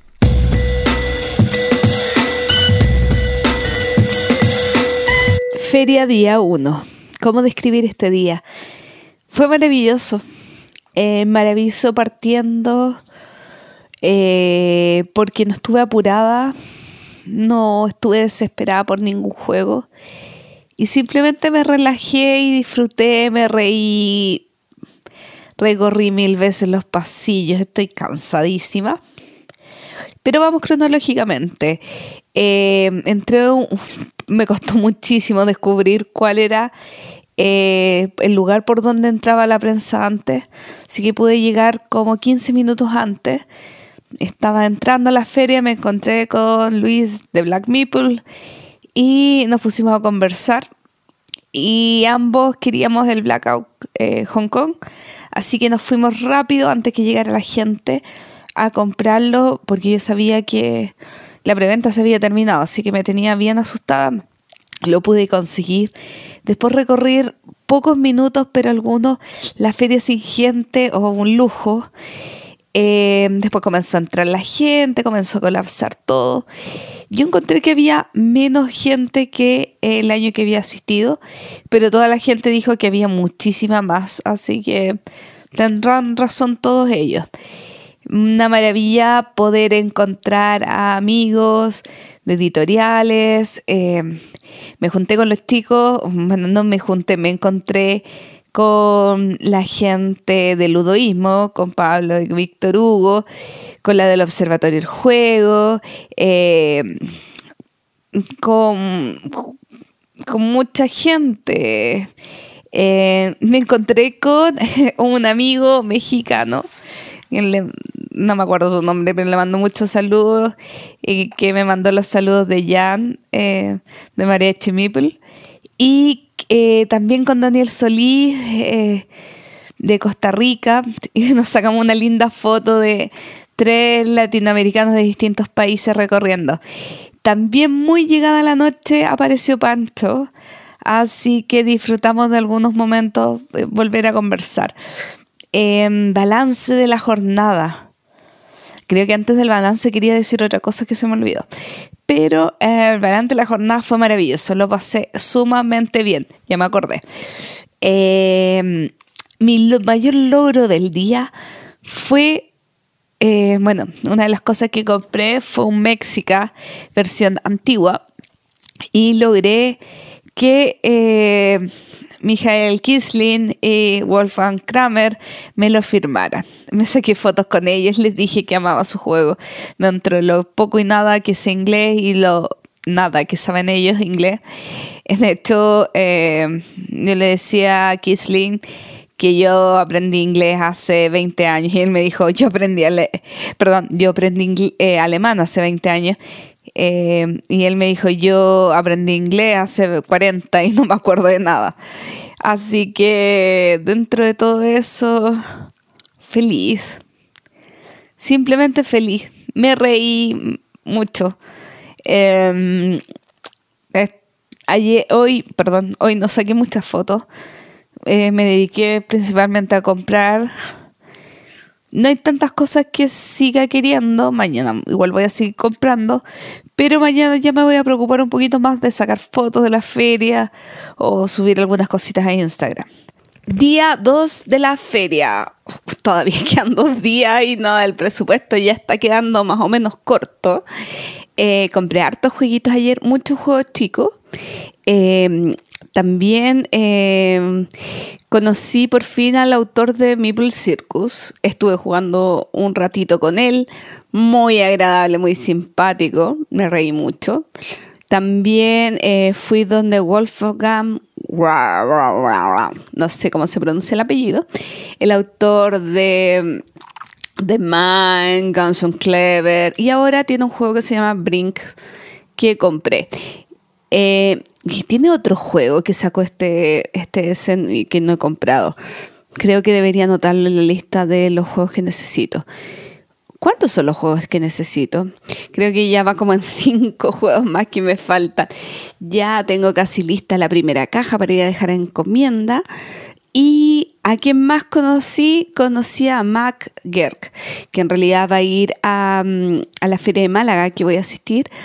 Pero eh, me compré un Imperial. Eh, ustedes saben, me encanta Concordia, me gusta mucho Navegador. Así que Imperial me faltaba en la colección. Y justo me dijeron, oh, está el diseñador, ¿quieres que te lo firme? Por supuesto. Además hablaba español, poquito, pero hablaba español. Su cuñada había vivido en Chile o algo así, no me acuerdo. Pero hablaba español y eso fue como muy lindo. ¿Qué otra cosita más?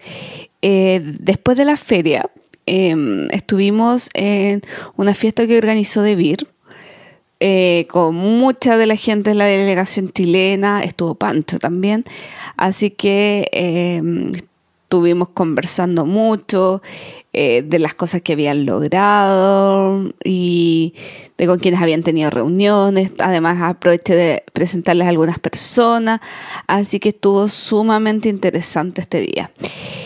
¿Qué otra cosa? No jugué nada, nada. De hecho, eh, salvo Maple Circus, que jugué, que se juega en tres rondas, y jugué la tercera ronda, em, creo que no he jugado nada. Me senté a una mesa, pero no jugué. Así que mal. Creo que hoy ya, en la medida de lo posible, porque el día sábado es, el día que más colapsa la feria, voy a, voy a intentar jugar algo. Y también voy a ver eh, qué cosas me quedan por comprar y si es que debo o no debo comprar más. Eso amigos, em, el tercer reporte de la feria. Nos vemos en el siguiente.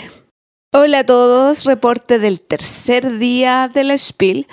Eh, ya sábado, mucha gente, mucha, mucha gente. Había momentos en que los pasillos eran incaminables. Pero bueno, es día no laboral, así que toda, toda la gente, la familia, los los baños, las colas gigantescas.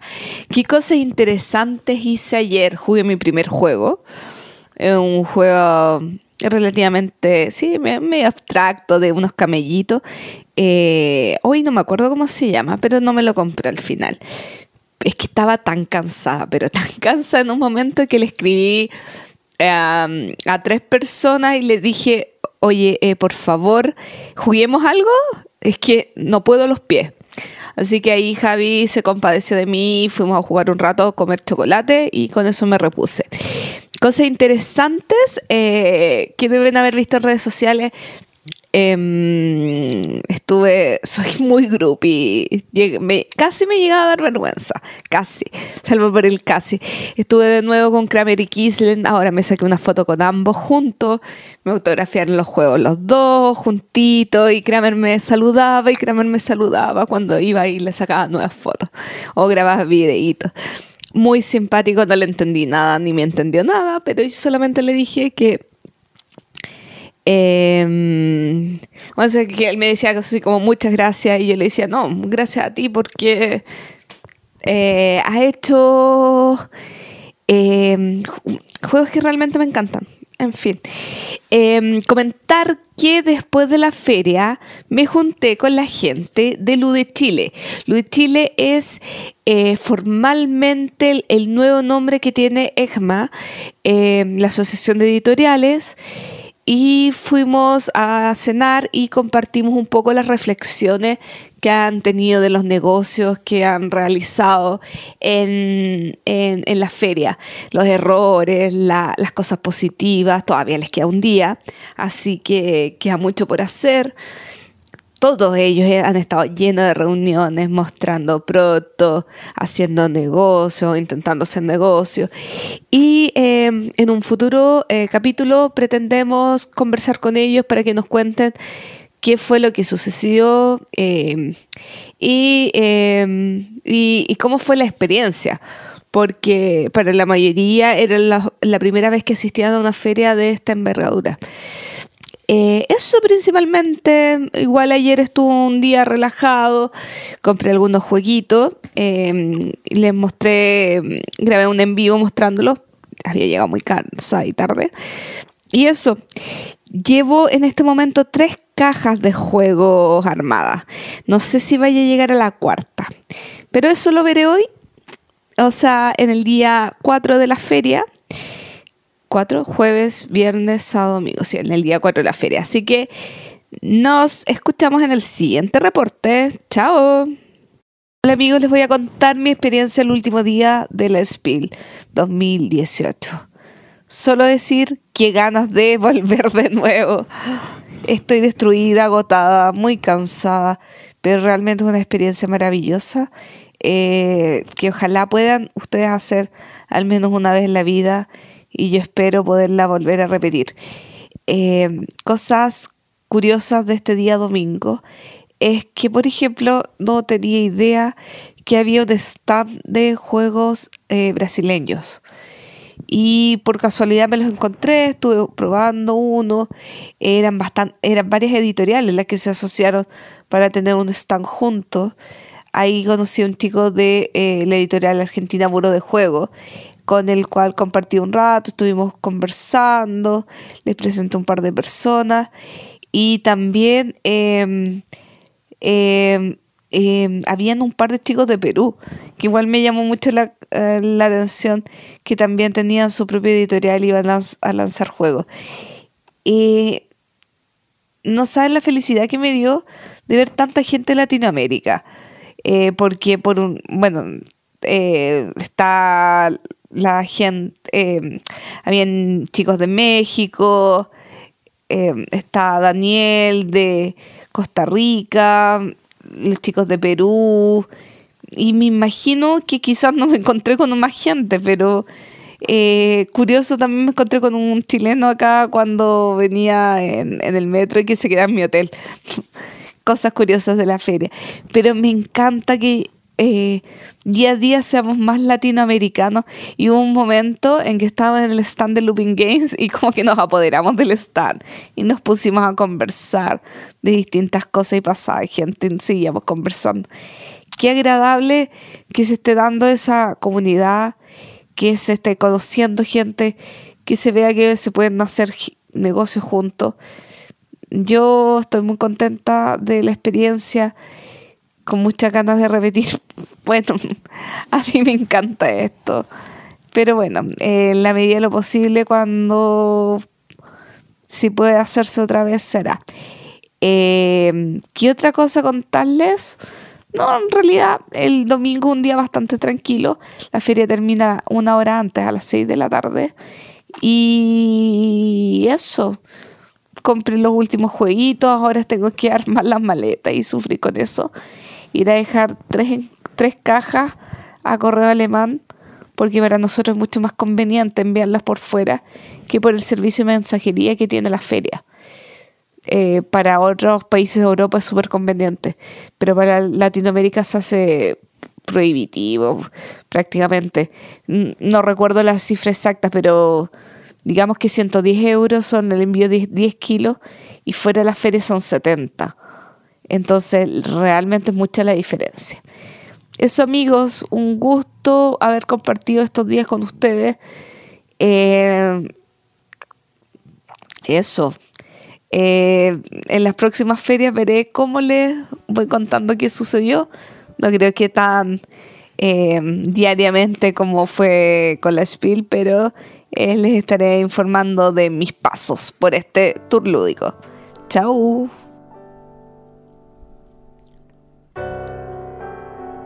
Era el año 2012 y estaba comenzando el verano. Con mi socio fuimos a un evento en otra ciudad a demostrar y vender los dos juegos de nuestra pequeña editorial, Shokudo y Zombies en la Moneda. Como no contábamos con presupuesto para un hotel, nos quedamos con unos familiares de él. Al terminar el primer día del evento nos preguntaron qué tal nos fue, y entre conversa y conversa les preguntamos si querían probar alguno de los juegos. Ellos aceptaron, pero por su cara se notaba a kilómetros que fue solo por ser amables. Antes de empezar, fuimos a buscar a sus hijos, dos niños de 11 y 13 años a los que no habíamos visto los días anteriores porque estaban siempre en su pieza jugando videojuegos. Los niños entendieron de inmediato las reglas, y empezaron a competir entre ellos.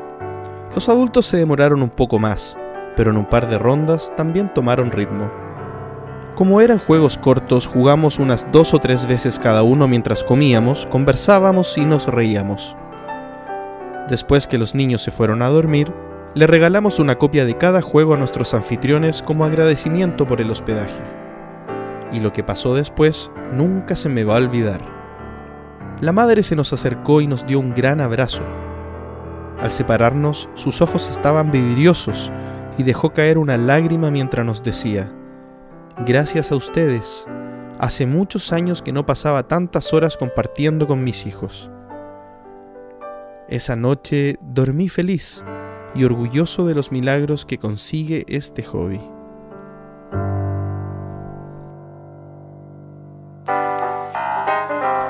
Presupuesto lúdico. En esta celebración de dos años del entreturno. Nos hacíamos hace algunos capítulos un presupuesto lúdico, así que vamos a, a ver cómo nos resulta esto. En esta ocasión tenemos 100 dólares para hacer compras de juegos que hayan que tengan eh, su fecha de lanzamiento el 2018. Bien, acá eh, eh, explicar un poco las reglas, las reglas del juego. Bueno, cada uno tiene sus, sus propios argumentos, digamos, de qué eligió, qué dejó fuera. Yo al tiro explico cuáles fueron los míos. Eh, tiene que esto estar eh, disponible en alguna tienda, digamos. Por lo general uno arma esto con tiendas online. No consideramos costos de envío, no, con- no consideramos posibles cargos de aduana. Estos son solamente los precios de lista, por lo tanto son 100 dólares que son bien rendidores, digamos. Bien, entonces un poco, un poco hay que amplificarlo si es que esto se quiere llevar a una realidad. Bien. Eh, y tienen que tener su fecha el 2018. Yo me basé en la BGG. Asumo que ustedes también. Sí, también. ¿Sí? Ya, de parto yo, entonces. Dale. Sí.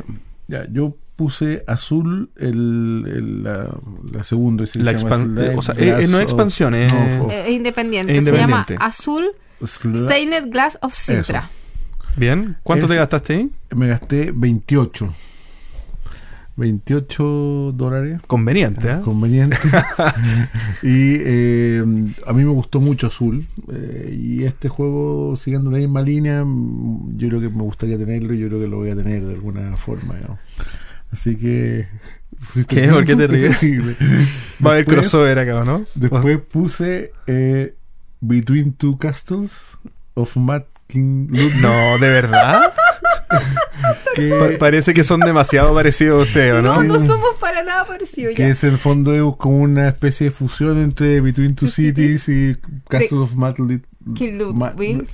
Matt King Ludwig. Ese mismo. Ese mismo, que a mí me gusta mucho. Eh, eh, Mad King, digamos. eh, me- tu- eh, y Between Two Cities también eh, encontré simpático, he tenido sentimientos encontrados con ese, pero lo encuentro bueno. Entonces, ver esta combinación me parecía interesante. ¿Cuánto te gastaste ahí? 35.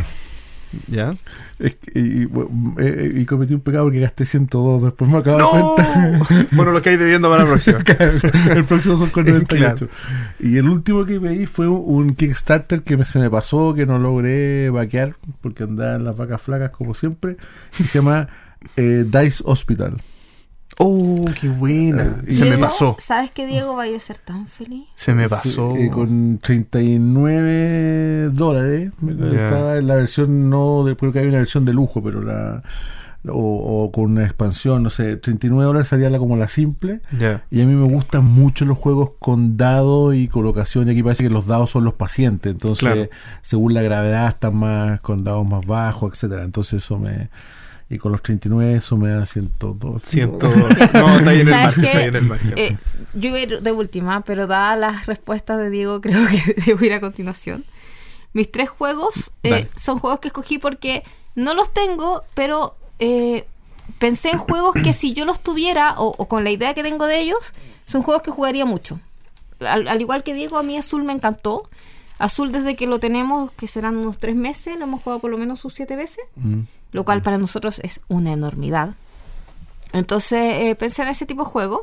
El primer juego es Azul, Stained Glass of Sintra, el cual, según Card House, que es otra tienda online, eh, vale 27.99. Ahí me un centavo.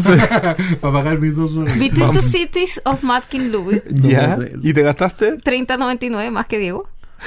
Ahí está, po. Cambias la tienda, ¿cómo? ¿30.99? No, Sí. menos, po. No, él, él dijo menos. Yo me gasté en ese. 35. No. En 35 me Ah, gasté. bueno, ya. 30 Por eso ahí recuperaste los dos Ah, dólares. estoy- ¿Ya? Tengo a favor ahora. Ten- Tenéis pa' funda. Y Riff, que también es un juego de la serie así como similar a Azul, que vale 26.99. Bien. Tengo en total como 90 dólares, los otros 10 los dejé como... entre Abonado. que- en que- eh, la verdad es que voy a confesar. Diego, vas a ser muy feliz porque estos tres juegos vienen en camino. Ah, bien. Y Dice Hospital lo tengo en Kickstarter. Ah, Así que todos los sueños de Diego van a llegar a este Se grupo. va- se van a hacer Estos tres juegos los compré de hecho en la última semana en ese sitio que tiene un envío muy barato. Entonces me la regla luego. Muy bien. Mira, en mi caso, el riff yo lo habría seleccionado, pero viene en camino. Eh, eh, ¿Cómo se llama? Pero no, no, no es más... eh, no me genera tan... Me genera un, un hype, digamos, en la misma línea de otro que sí seleccioné, que es Teotihuacán. ¿Bien? Eh, creo que eh, estoy demasiado hypeado con Teotihuacán. De hecho, en el, en el top 3 de releases de Essen lo dejé fuera porque venían porque yo lo tengo reservado, digamos, y, y viene eh, por Planetón. Y se ha demorado más de lo que de lo que Planetón me tiene mal acostumbrado. Así que estoy ahí a punto de, de ver qué pasa con, con correo. Ahí me gasté 43 dólares. Eh, después viene eh, For- Forgotten Circles, que es la expansión de Gloomhaven.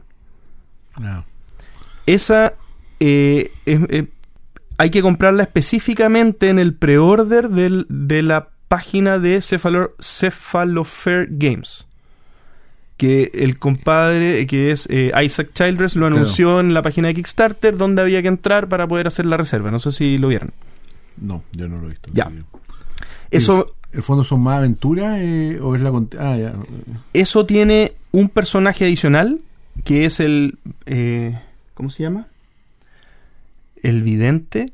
Pero como de primera línea, el personaje para elegir al inicio o un personaje No lo avanzado? sé. Debe ser Ah, más avanzado. No lo sé. Eh, lo que sí sé es que es un personaje que tiene mucha relación con los escenarios adicionales que vienen Ah, en la ya. campaña, por lo tanto habría que usarlo sí o sí si es que juegas esos 20 escenarios que si no me equivoco que son adicionales. Es una campaña que viene a continuación del juego base, por lo tanto habría que haber terminado, digamos, el juego base antes de continuar la campaña. Vienen monstruos adicionales y Isaac Childress dice por ahí otros secretitos adicionales que, que será, no tengo idea. Pero ya con que sean 20 escenarios y los monstruos sobre todo, tener más bichos contra los que pelear, eso ya para mí lo paga absolutamente. Son 30 dólares y los 15 de envío no los considero porque no están las reglas. Un mazo de Keyforge, Ah, 12 sí. dólares. Ah, Es bueno. semi trampa. Esto- estuve a punto de que sea trampa porque está disponible para compra el 2018, pero el- hasta el trein- empieza a estar disponible el 31 de diciembre en la página de Amazon. Por lo tanto, cuenta. El pre-order Sí, vale claro. 12 dólares. Bueno, Y- de hecho, el Stained, el azul Stained Glass of no sé qué, está en pre-order en la tienda donde yo lo compré. Ya. Pero, te lo- pero está, sale este año, digamos. Sí, Sí, sí, salió ahora ese. De hecho, Gloria se lo compró. Ella tiene la culpa, empezó a subir fotos y dije, ya no aguanto, me lo compro. Está bien. No, yo ese me quiero comprar también. ¿Sí?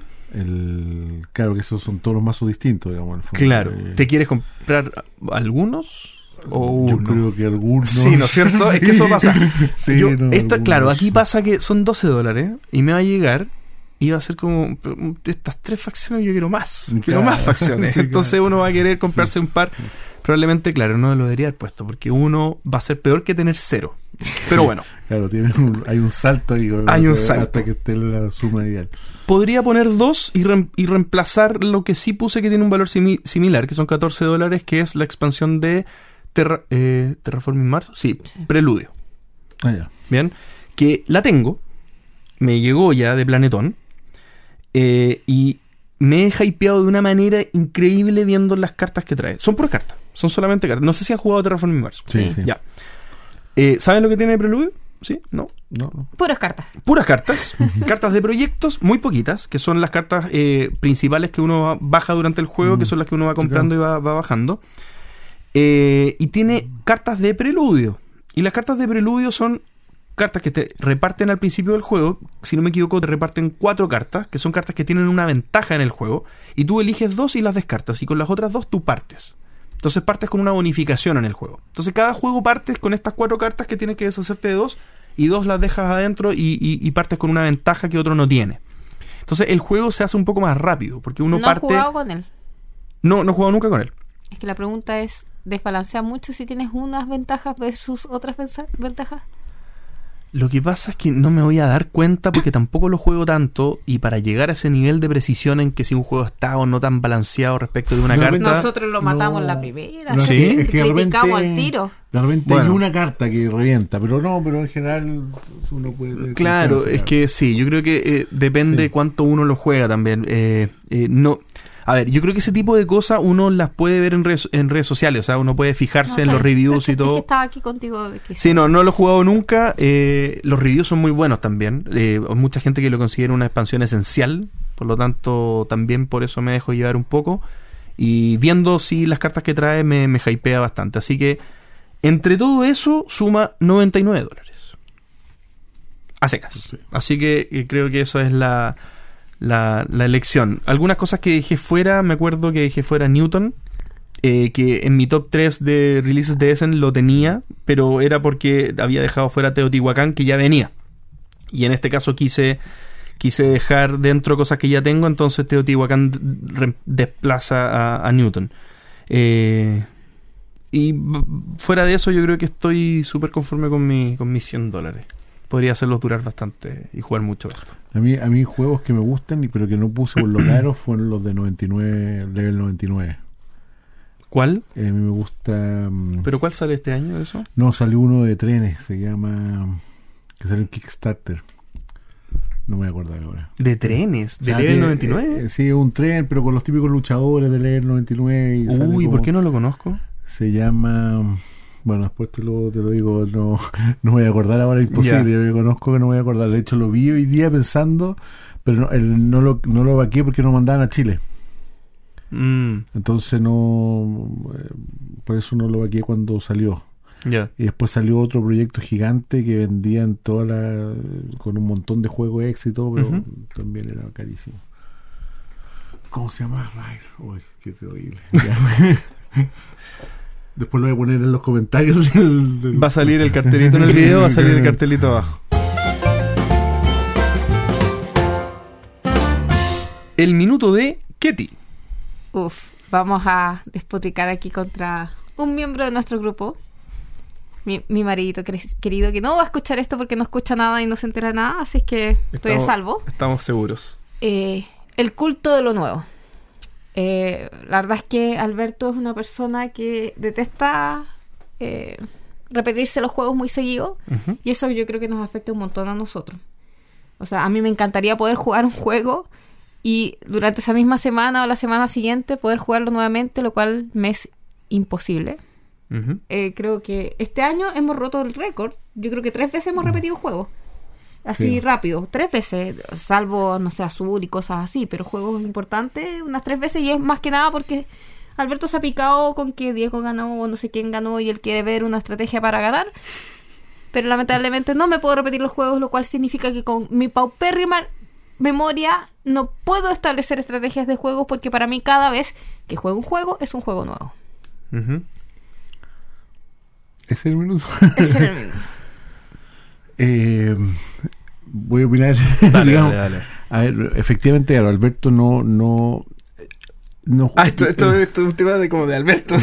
no, no, Sí, claro, no, no. no, volver a que en nuestro grupo sea por Alberto, claro, pero en el fondo yo creo que hay gente que no le gusta repetir juegos o, no- Sí. o repite muy pocos juegos, y gente al revés que le gusta jugar muchas veces Ujú. seguido el juego. Tampoco mí- yo iría a ese extremo. Pero... Claro.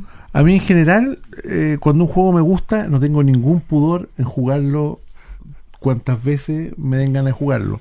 Yo tenía las cartas de Ticket to Ride negras. Yo creo no es- y yo me lavo las manos, ¿no? pero el fondo era tanto de barajar las cuestiones que nosotros jugábamos con otro de juego que tenía yo. Jugábamos dos juegos en la noche y terminábamos todas las noches con un Ticket to Ride. Era como mecánico, no jugábamos en 15 minutos. Ya era tan la velocidad, elegir objetivos, ta, ta, ta, ta, ta. Teníamos unas máquinas de Ticket to Ride. Y nos encantaba. Y ahora con, con Alberto nos pasa eso que a él no le gusta jugar y no le gusta, en el sentido que no le gusta, te dice, pero no se lo jugamos hace seis meses, digamos. O sea, Sí, ¿cómo lo a vamos a repetir? Entonces, que uno lo que yo voy haciendo es buscar técnicas, digamos. Como molestarlo, cuando le gano, ¿cachai? Cosa que el que con las ganas de desafiarme De una cuestión, funcionado. o, o, por ejemplo, al otro día llamarlo y decirle, oye, estoy pensando en el juego ayer, yo creo que deberíamos, yo he visto en internet que la gente saca más puntos que nosotros, por mucho. Ah, en serio, sí, saca Se mucho obsesionó más. con Sulking. Eh, entonces, después de eso. Se obsesionó. entonces, entonces juguémoslo no, porque hay gente que saca tantos puntos y la cuestión. Entonces, hay ciertas técnicas, pero pero en general cuesta, y, y como dice Ketty, a, a mí me va mejor la segunda vez que juego un juego que la primera vez. Generalmente. En cambio, a él le va generalmente mejor la primera porque tiene una capacidad de análisis. O sea, si él estuviera jugando ajedrez, estaría 15 jugadas adelante. Y no te estoy mintiendo, son 15 jugadas adelante. Él, de hecho, hace poco jugamos Prechitor. Prechitor, Prechitor, uno de unas gotitas que riegan las plantas y no sé qué. Ujú. Y no sé, me acuerdo, eran, no sé, tres rondas grandes. Y al principio de la tercera ronda partió él y dijo paso. Y eso significaba que se acababa el juego. Pero él no hizo ni una acción. No en el hizo fondo, nada. El juego tiene, por decirte, 18 acciones. 6, 6 y 6. Él hizo 6, 5 porque pasó antes por una cuestión que tuve. Y la otra partió, paso. ¿Por qué? Porque calculé todas las cuestiones, no tengo forma de ganar. La única posibilidad de ganar es pasando ahora y que Ketty haga tal cosa y tal cosa. Y así yo podría salir segundo. Y todos O sea, nos quedamos con el juego. Yo así. de hecho ese día me piqué, le dije, pero Alberto, no me dejaste jugar. Eh, Pero si igual no iba a ganar, es que no se trata de ganar, se trata de que no pude jugar, entonces qué gracia tiene jugar si no juega. Bueno, ese ya es otro tema, pero él analiza las jugadas hacia adelante y se dio cuenta y dijo, es que no hay nada que yo pueda hacer. Le decía, pero no, y peleamos con Franco y le alegamos y después nos explicó su pensamiento y efectivamente, tras analizar todo lo que analizó, él no podía tener una mejor posición que la que tenía si pasaba y terminaba el juego. Entonces, claro. En y- los dos tercios del juego. Pues eso le va bien en la primera jugada y en la segunda eh, no mejora su performance mucho más. Porque No, nosotros aprendemos más mientras que él ya hizo todo el análisis. Claro, entonces a mí me, generalmente la primera vez digo, ah, puta, haber hecho haber partido distinto. Me pasa eso y me gustaría mucho jugar de nuevo, porque una vez efectivamente un juego tú partís muy mal y después te das cuenta en la mitad, oye, esta era la estrategia que me Mm. acomodaba, que lata haber desperdiciado dos turnos haciendo esta otra tontera. Bueno, a mí me pasa también mucho que como vivo cansado últimamente, cuando están explicando las reglas a veces estoy zombie y, y, y se me pasan reglas, entonces a mitad del juego me dicen, pero es que eso no se podía hacer. Pucha, hice toda mi estrategia pensando en que eso se podía hacer, soy tan tonta y, y me empiezo a cabecear yo sola y, y- y me dan más ganas de jugarlo, ¿no? O sea, cuando cometo errores que hacen que, que, que me vaya mal, lo único que quiero es jugarlo de nuevo para poder jugar bien. Y no bien de ganar, sino bien de jugar bien de tener alguna. Entonces, es para la gente el culto a lo nuevo. No me simpatizan. Sí, eh, bueno, yo, yo creo que el culto de lo nuevo puede convivir con repetirse juego. Creo que una, una cosa, así como tú lo dijiste, o sea, un punto medio, creo que eh, es, es posible. Yo, yo practico el culto de lo nuevo en el sentido que a mí me encanta probar juegos nuevos. Pero, pero lo probáis y lo, lo machacáis, lo machacáis, lo machacáis y después lo vendí. No necesariamente, depende. Por ejemplo, ahora estoy haciendo, no sé, eh, Gloomhaven. Es Yo- que sea otro tipo de juego. Pero, Sí. pero no todos los juegos de campaña me han agarrado. Por ejemplo, tengo la campaña de Pandemic Legacy Season 1 pendiente y no me muero por retomarla. La voy a retomar, está ahí para cuando la podamos seguir. Pero sí me muero por jugar Gloomhaven. Es un juego que yo quiero seguir jugando, quiero seguir jugando. Gaia Project es un juego que me encantó. Y un juego que yo quedé con una tarea pendiente de conocer a las demás razas, de eh, explorar más el juego. Y lo quiero seguir jugando. Pero hay juegos que yo tengo en mi biblioteca y digo, lo jugué dos veces y puedo dejarlo reposar algunos meses. No tengo problema. Bien. Y, y- y creo que eh, lo que sí es una constante es querer conocer un juego nuevo. Yo puedo poner en pausa cualquier juego, incluso Gloomhaven, por conocer un juego nuevo. Y eso es, para mí, eso es el culto de lo Claro, nuevo. es que el problema está en que nosotros estamos inmersos en un grupo en- de compradores compulsivos y, y que igual, Ah. igual a mí el canal me ayuda y me llegan constantemente juegos. Entonces, aquí, en esta casa hay más de 200 juegos sin estrenar. O sea, O sea, hay creo- gente que no tiene 100 juegos, aquí hay más de 200 sin estrenar. no, yo- además yo creo que nosotros jugamos generalmente un juego nuevo por semana, a lo menos. Mínimo. En la junta jugamos uno, uno nuevo. Y yo casi que traté de poner una regla de jugar uno nuevo y repetir uno, digamos. O sea, Está a mí me encantaría claro. estrenar los miércoles con Franco y repetir el viernes. Claro, también, por ejemplo, poner otro. Que, que nosotros nos juntamos, nosotros tres, también los viernes con otro amigo. Me encantaría, pero no. Es muy raro que se pueda. Sí, claro. Pero sí, no, tiene, claro, es que a mí lo que pasa es que es, como la ideología de no, de no re- por ideología no repetirte. Es como, Claro. es como, como una especie de regla no escrita, digamos, no se repite el juego. Eh, no, pero igual que tú. me Es que, ¿qué, encanta qué sentido tiene tener una ludoteca si Sí, es que claro. uno no puede repetir juegos? Sí, Ah, claro, si no tendría que ir vendiéndolo y teniendo 50 juegos. digamos. Exactamente. Sí. ¿Y usted, tú, tú leís reglas todo el rato? Yo, yo hago eso. Yo Eso, luego- eso es otra cosa, digamos. Que, que capitalizar la lectura de una regla Sí. es jugarlo varias veces. Porque el- por mucho que uno tenga buena memoria y todo, pasan Sí, tres semanas, cuatro semanas, se me olvida. O sea, es que por eso yo hago los resúmenes. Sí, pues ayuda harto. Pero igual tenés que le- leerte el resumen. O sea, no Sí, es gratis. No, pero el no resu- gratis, es no que gratis, ¿sabes pasa? sería choro jugar. O sea, es muy rico cuando uno de repente saca el Puerto Rico y no hay que explicar nada. Nada, nada, es por osmosis, o sea, ya se hace. Decir tres cosas, oye, ¿cuántos se repartían? Tres. Ah, ya, listo. O sea, ¿Cuánto- mira, cuánto Gloomhaven, que tiene cuarenta y tantas páginas el manual, tiene una reglita chiquitita y que cada cosa tiene un detalle. Es una maravilla. Nosotros lo sacamos y, y nadie, nadie, nos miramos, listo, empezamos, empezamos y empezamos como que fuera cachipún. la preparación. Claro, sí, sí, claro. Eso es, es muy agradable también. Es muy agradable, sí. Y, se- y bueno, y perder eso. A mí me encanta leer, leer, eh, leer reglas, no, me encanta, de verdad. Yo mi lectura en las noches es, me llevo a mi pieza dos, tres manuales y avanzo en los manuales, me repito alguno y lo paso bien. Pero poder darle sentido a esa lectura y jugar los juegos, Sí, digamos, en el momento que tenéis que jugarlo, es mejor, mejor aún, digamos. Sí, claro. Entonces, eso. No, yo tengo sentimientos encontrados. Creo que con el minuto que está planteando eh, Ketty, me pasa que siento tu dolor en el que paso cuando llego a mi casa, veo la ludoteca y digo, qué ganas tengo de jugar este juego. Y después digo, nadie me lo sigue. O sea, en verdad, nadie va a querer jugar esta cuestión y tengo como la esperanza muerta de que alguna vez alguien se va a animar a volver a jugar ese juego que se nos quedó perdido hace 12, 16 meses atrás. Eh, pero tampoco me molesta probar cosas nuevas, entonces O sea, estoy ahí. es que yo creo que en mi grupo a nadie le molesta probar cosas nuevas. Por algo estrenamos un juego a la semana, por lo menos. Pero, pero el dolor es, es nuevo no poder Es que realmente a nosotros nos pasa esto. saborearlo. Que Nosotros Ujú. decimos, terminamos y decimos, oye, qué buen juego. Eh, de repente, no sé, un filler puede ser, que duró 20 Diez minutos, 15 minutos. ¿Juguémoslo o no? No.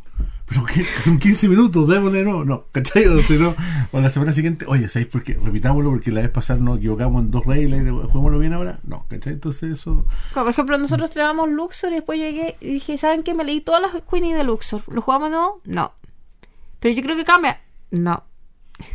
Pero ¿y si lo dejas seteado? Y, y- ¿En y la es- mesa? Sí, si lo seteas. Y es como, siéntate, ¿querés jugar? Sí, claro, está bien. Yo Porque creo que a mí- lo a- haría, pero... a mí me ha pasado. Pero no se lo podría hacer más de dos veces porque se molestaría. A mí me ha pasado, o sea, a mí me ha pasado que, que, que yo me ha dado lata jugar un juego que no, no he querido jugar un juego. Y, y mi papá lo arma, mi papá dice, no, yo lo armo, no te preocupes. Bueno, no sé si quiera jugar, y lo arma, y después digo, "Mm, de veras. Y uno empieza a acordarse, Sí, sí. oye, est- ah, estas estrategias que uno dijo, ya, dale, démosle porque te hicieron el trabajo, o sea, en el fondo es sentarse y jugar. Sí, bueno, es que el tema, Alberto, es crónico en realidad, porque él tiene muy buena memoria, o sea, estamos hablando de que él vio una película hace 15 años y me dice, ah, está la parte donde pasa esto, esto, esto, esto.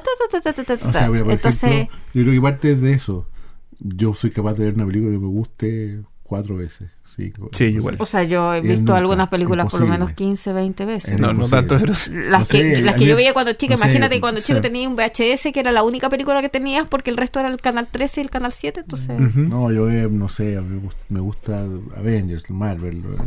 eh, Avengers, la otra la fui a ver como tres veces. Fui con Joaquín, después fui solo, después no sé qué, después fui con el más chico, la vi en español. Entonces, pero Alberto para eso es imposible. No. Entonces, es como, entonces también Cero tiene una cuestión de fondo de, de no repetirse, digamos. de- pero es un tema intermedio. creo. Sí, yo, yo y aquí un poco para ir cerrando la conversación, en mi caso tengo grupos diferenciados que buscan cosas distintas. O sea, yo sé si quiero probar juegos nuevos, siempre probablemente, por ejemplo, mi grupo familiar no es el, mo- no es el, no es el mejor lugar, porque a mi papá no le gusta eh, probar cosas nuevas todas las veces. A mi papá le gusta repetirse platos. O sea, le, le gusta entrar en profundidad en un juego. De hecho, Carcassonne y Catán ya los recita, porque ya a él le encanta esa cuestión, le encanta eh, que algo conocido, explorarlo por todas las dimensiones Claro, posibles. a ver si lo juego de esta forma. Si lo juego de esta forma y, y- y enseñarlo, para, para mi papá es un logro explicar un juego a sus amigos, por ejemplo, tiene un grupo de juegos que, que, que ya ellos juegan siempre Catán, por ejemplo. Y cuando logró explicarles el, ¿cómo se llama? El oso park, se, se sentía pero un rockstar. O sea, llegó contándome, mira el oso parque, lo expliqué, y la parte del Tetris y todo, y me lo, me lo siguieron, y estaban comiéndose un asado, pero interrumpieron el asado por jugar. Entonces, eh, eh, mi- a mi papá le gusta como desarrollar una historia en torno a dos, tres juegos. Eh, sin embargo, tengo otros amigos que yo les digo, oye, vamos a probar este juego, vamos, ¿dónde? Voy. Entonces, si un poco uno separa los mundos, digamos, entre distintos grupos de personas, yo creo que funciona perfecto. Sí, el problema es que yo estoy casada con él. Pero no hacen todos juntos. O sea, ¿no- ¿juegan siempre juntos o pueden no jugar, digamos? Juntos. ¿qué te Comúnmente jugamos juntos, pero de vez en cuando yo me escapo. Pero es muy raro que nos juguemos juntos. Mm. Y ojo, que junto con grupo. No jugamos los dos solos. Tampoco. La otra cosa que a mí me encanta, pero a nadie le gusta, eh, cada vez me cuesta más proponerlo porque ya todos me dicen que no, es que cuando se hace una junta de juegos, por ejemplo, en una en un salón de un edificio, que hay varias mesas, invitar a esta gente y hacer varios grupos. Ay, Y están todos juntos. Pero, Ay, me encanta eso. ¿te, te gusta? A mí, Sí. como una mini convención. Yo, A mí me encanta, lo O encuentro sea, maravilloso. De hecho, voy a... Hagamos un anuncio. po. Vienen dos eventos importantes. ¿Cuándo se publica esto? El martes 5. Ah, muy bien. Martes 6. Vienen dos eventos importantes en Santiago. Uno es el juego de primavera, que es el día 10 de noviembre, que no me van a ver ahí porque es el cumpleaños de Alberto. que la- lo- es de Skychip en el Centro Cultural España. Bien. Y el otro evento es, creo que el 22 o 23 de eh, noviembre, que es el Juegos en el Parque que lo organiza Devir. Y ahí estoy tratando de convencer a Alberto que se encargue de las niñas todo el día, porque yo me quiero fugar todo el día para allá. Así que si me quieren ver, probablemente ande por ahí. Y Maravilloso estoy evento. el tratando de conversar aquí a, a Diego. Sí, no, el- a mí eh, eh, otra cosa que me encanta son los campeonatos. Un tiempo yo iba a Debir y jugaba todos los campeonatos de Catán, aunque ya no jugaba, ya Catán para mí era como medio superado, ¿cachai? Claro. Pero iba a campeonato de Catán que hacía Debir, yo iba para allá. Pero, vaya. Oye, eh, con esto estamos llegando al final de este emotivo capítulo cumpleañero del entreturno. ¿Puedo hacer una pausa comercial? No, por supuesto. Hoy día tuve visitas. A ver. Me visitaron de Fractal.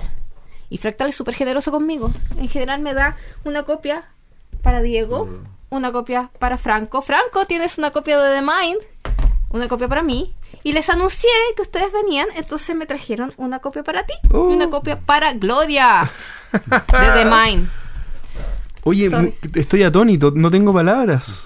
Qué bonito, muchísimas gracias. Muchas Fractal. gracias a Fractal. A, Fla- Fractal y a la intermediaria Ketty. Muchas gracias por acordarse de sus humildes servidores del entreturno. Y, y no le voy a decir a Franco que lo tiene hasta que escuche este podcast. Ah, sí. Tú deberías hacer lo mismo con Gloria, a ver qué dice. Sí, es verdad, no se lo voy a comentar. Que ella, me, que ella reclame su premio. Así que no le cuenten, ¿ah? No le cuenten a Gloria que tiene premio. Oye, muchísimas gracias de verdad. Eh, y bueno, con este sorpresivo regalo de aniversario, eh, estamos terminando el capítulo número 52. Eh, les quiero agradecer por la invitación, porque estamos en casa de Ketty, así que... Yo el- agradezco el- la invitación a la vez por- y haber traído toda la para, parafernalia hasta acá. Sí, el entreturno on, eh, tour, digamos, versión 2, porque la semana antepasada estuvimos en Viña. Pero quiero dejar la palabra brevemente para que puedan hacer sus anuncios o cierres o cualquier cosa que quieran decir de esta participación en el programa. Por favor. No, yo muchas gracias por la invitación, eh, lo pasé súper, me encanta hablar de juegos de tablero, es como mi pasión, mi pasión, digamos, de, de- máximo jugar y conversar de juegos de tablero, así que muchas gracias, se pasaron un, un súper buen programa. Sí, a mí la verdad es que yo lo he dicho un montón de veces, yo respiro juego, me encanta hablar de juego, me encanta jugar y cada vez que me invitan a algún programa, programa voy a aparecer Hmm. porque lo encuentro demasiado entretenido. Me distrae, eh, es poder ingresar en este mundo de alguna manera, saliendo de la rutina del.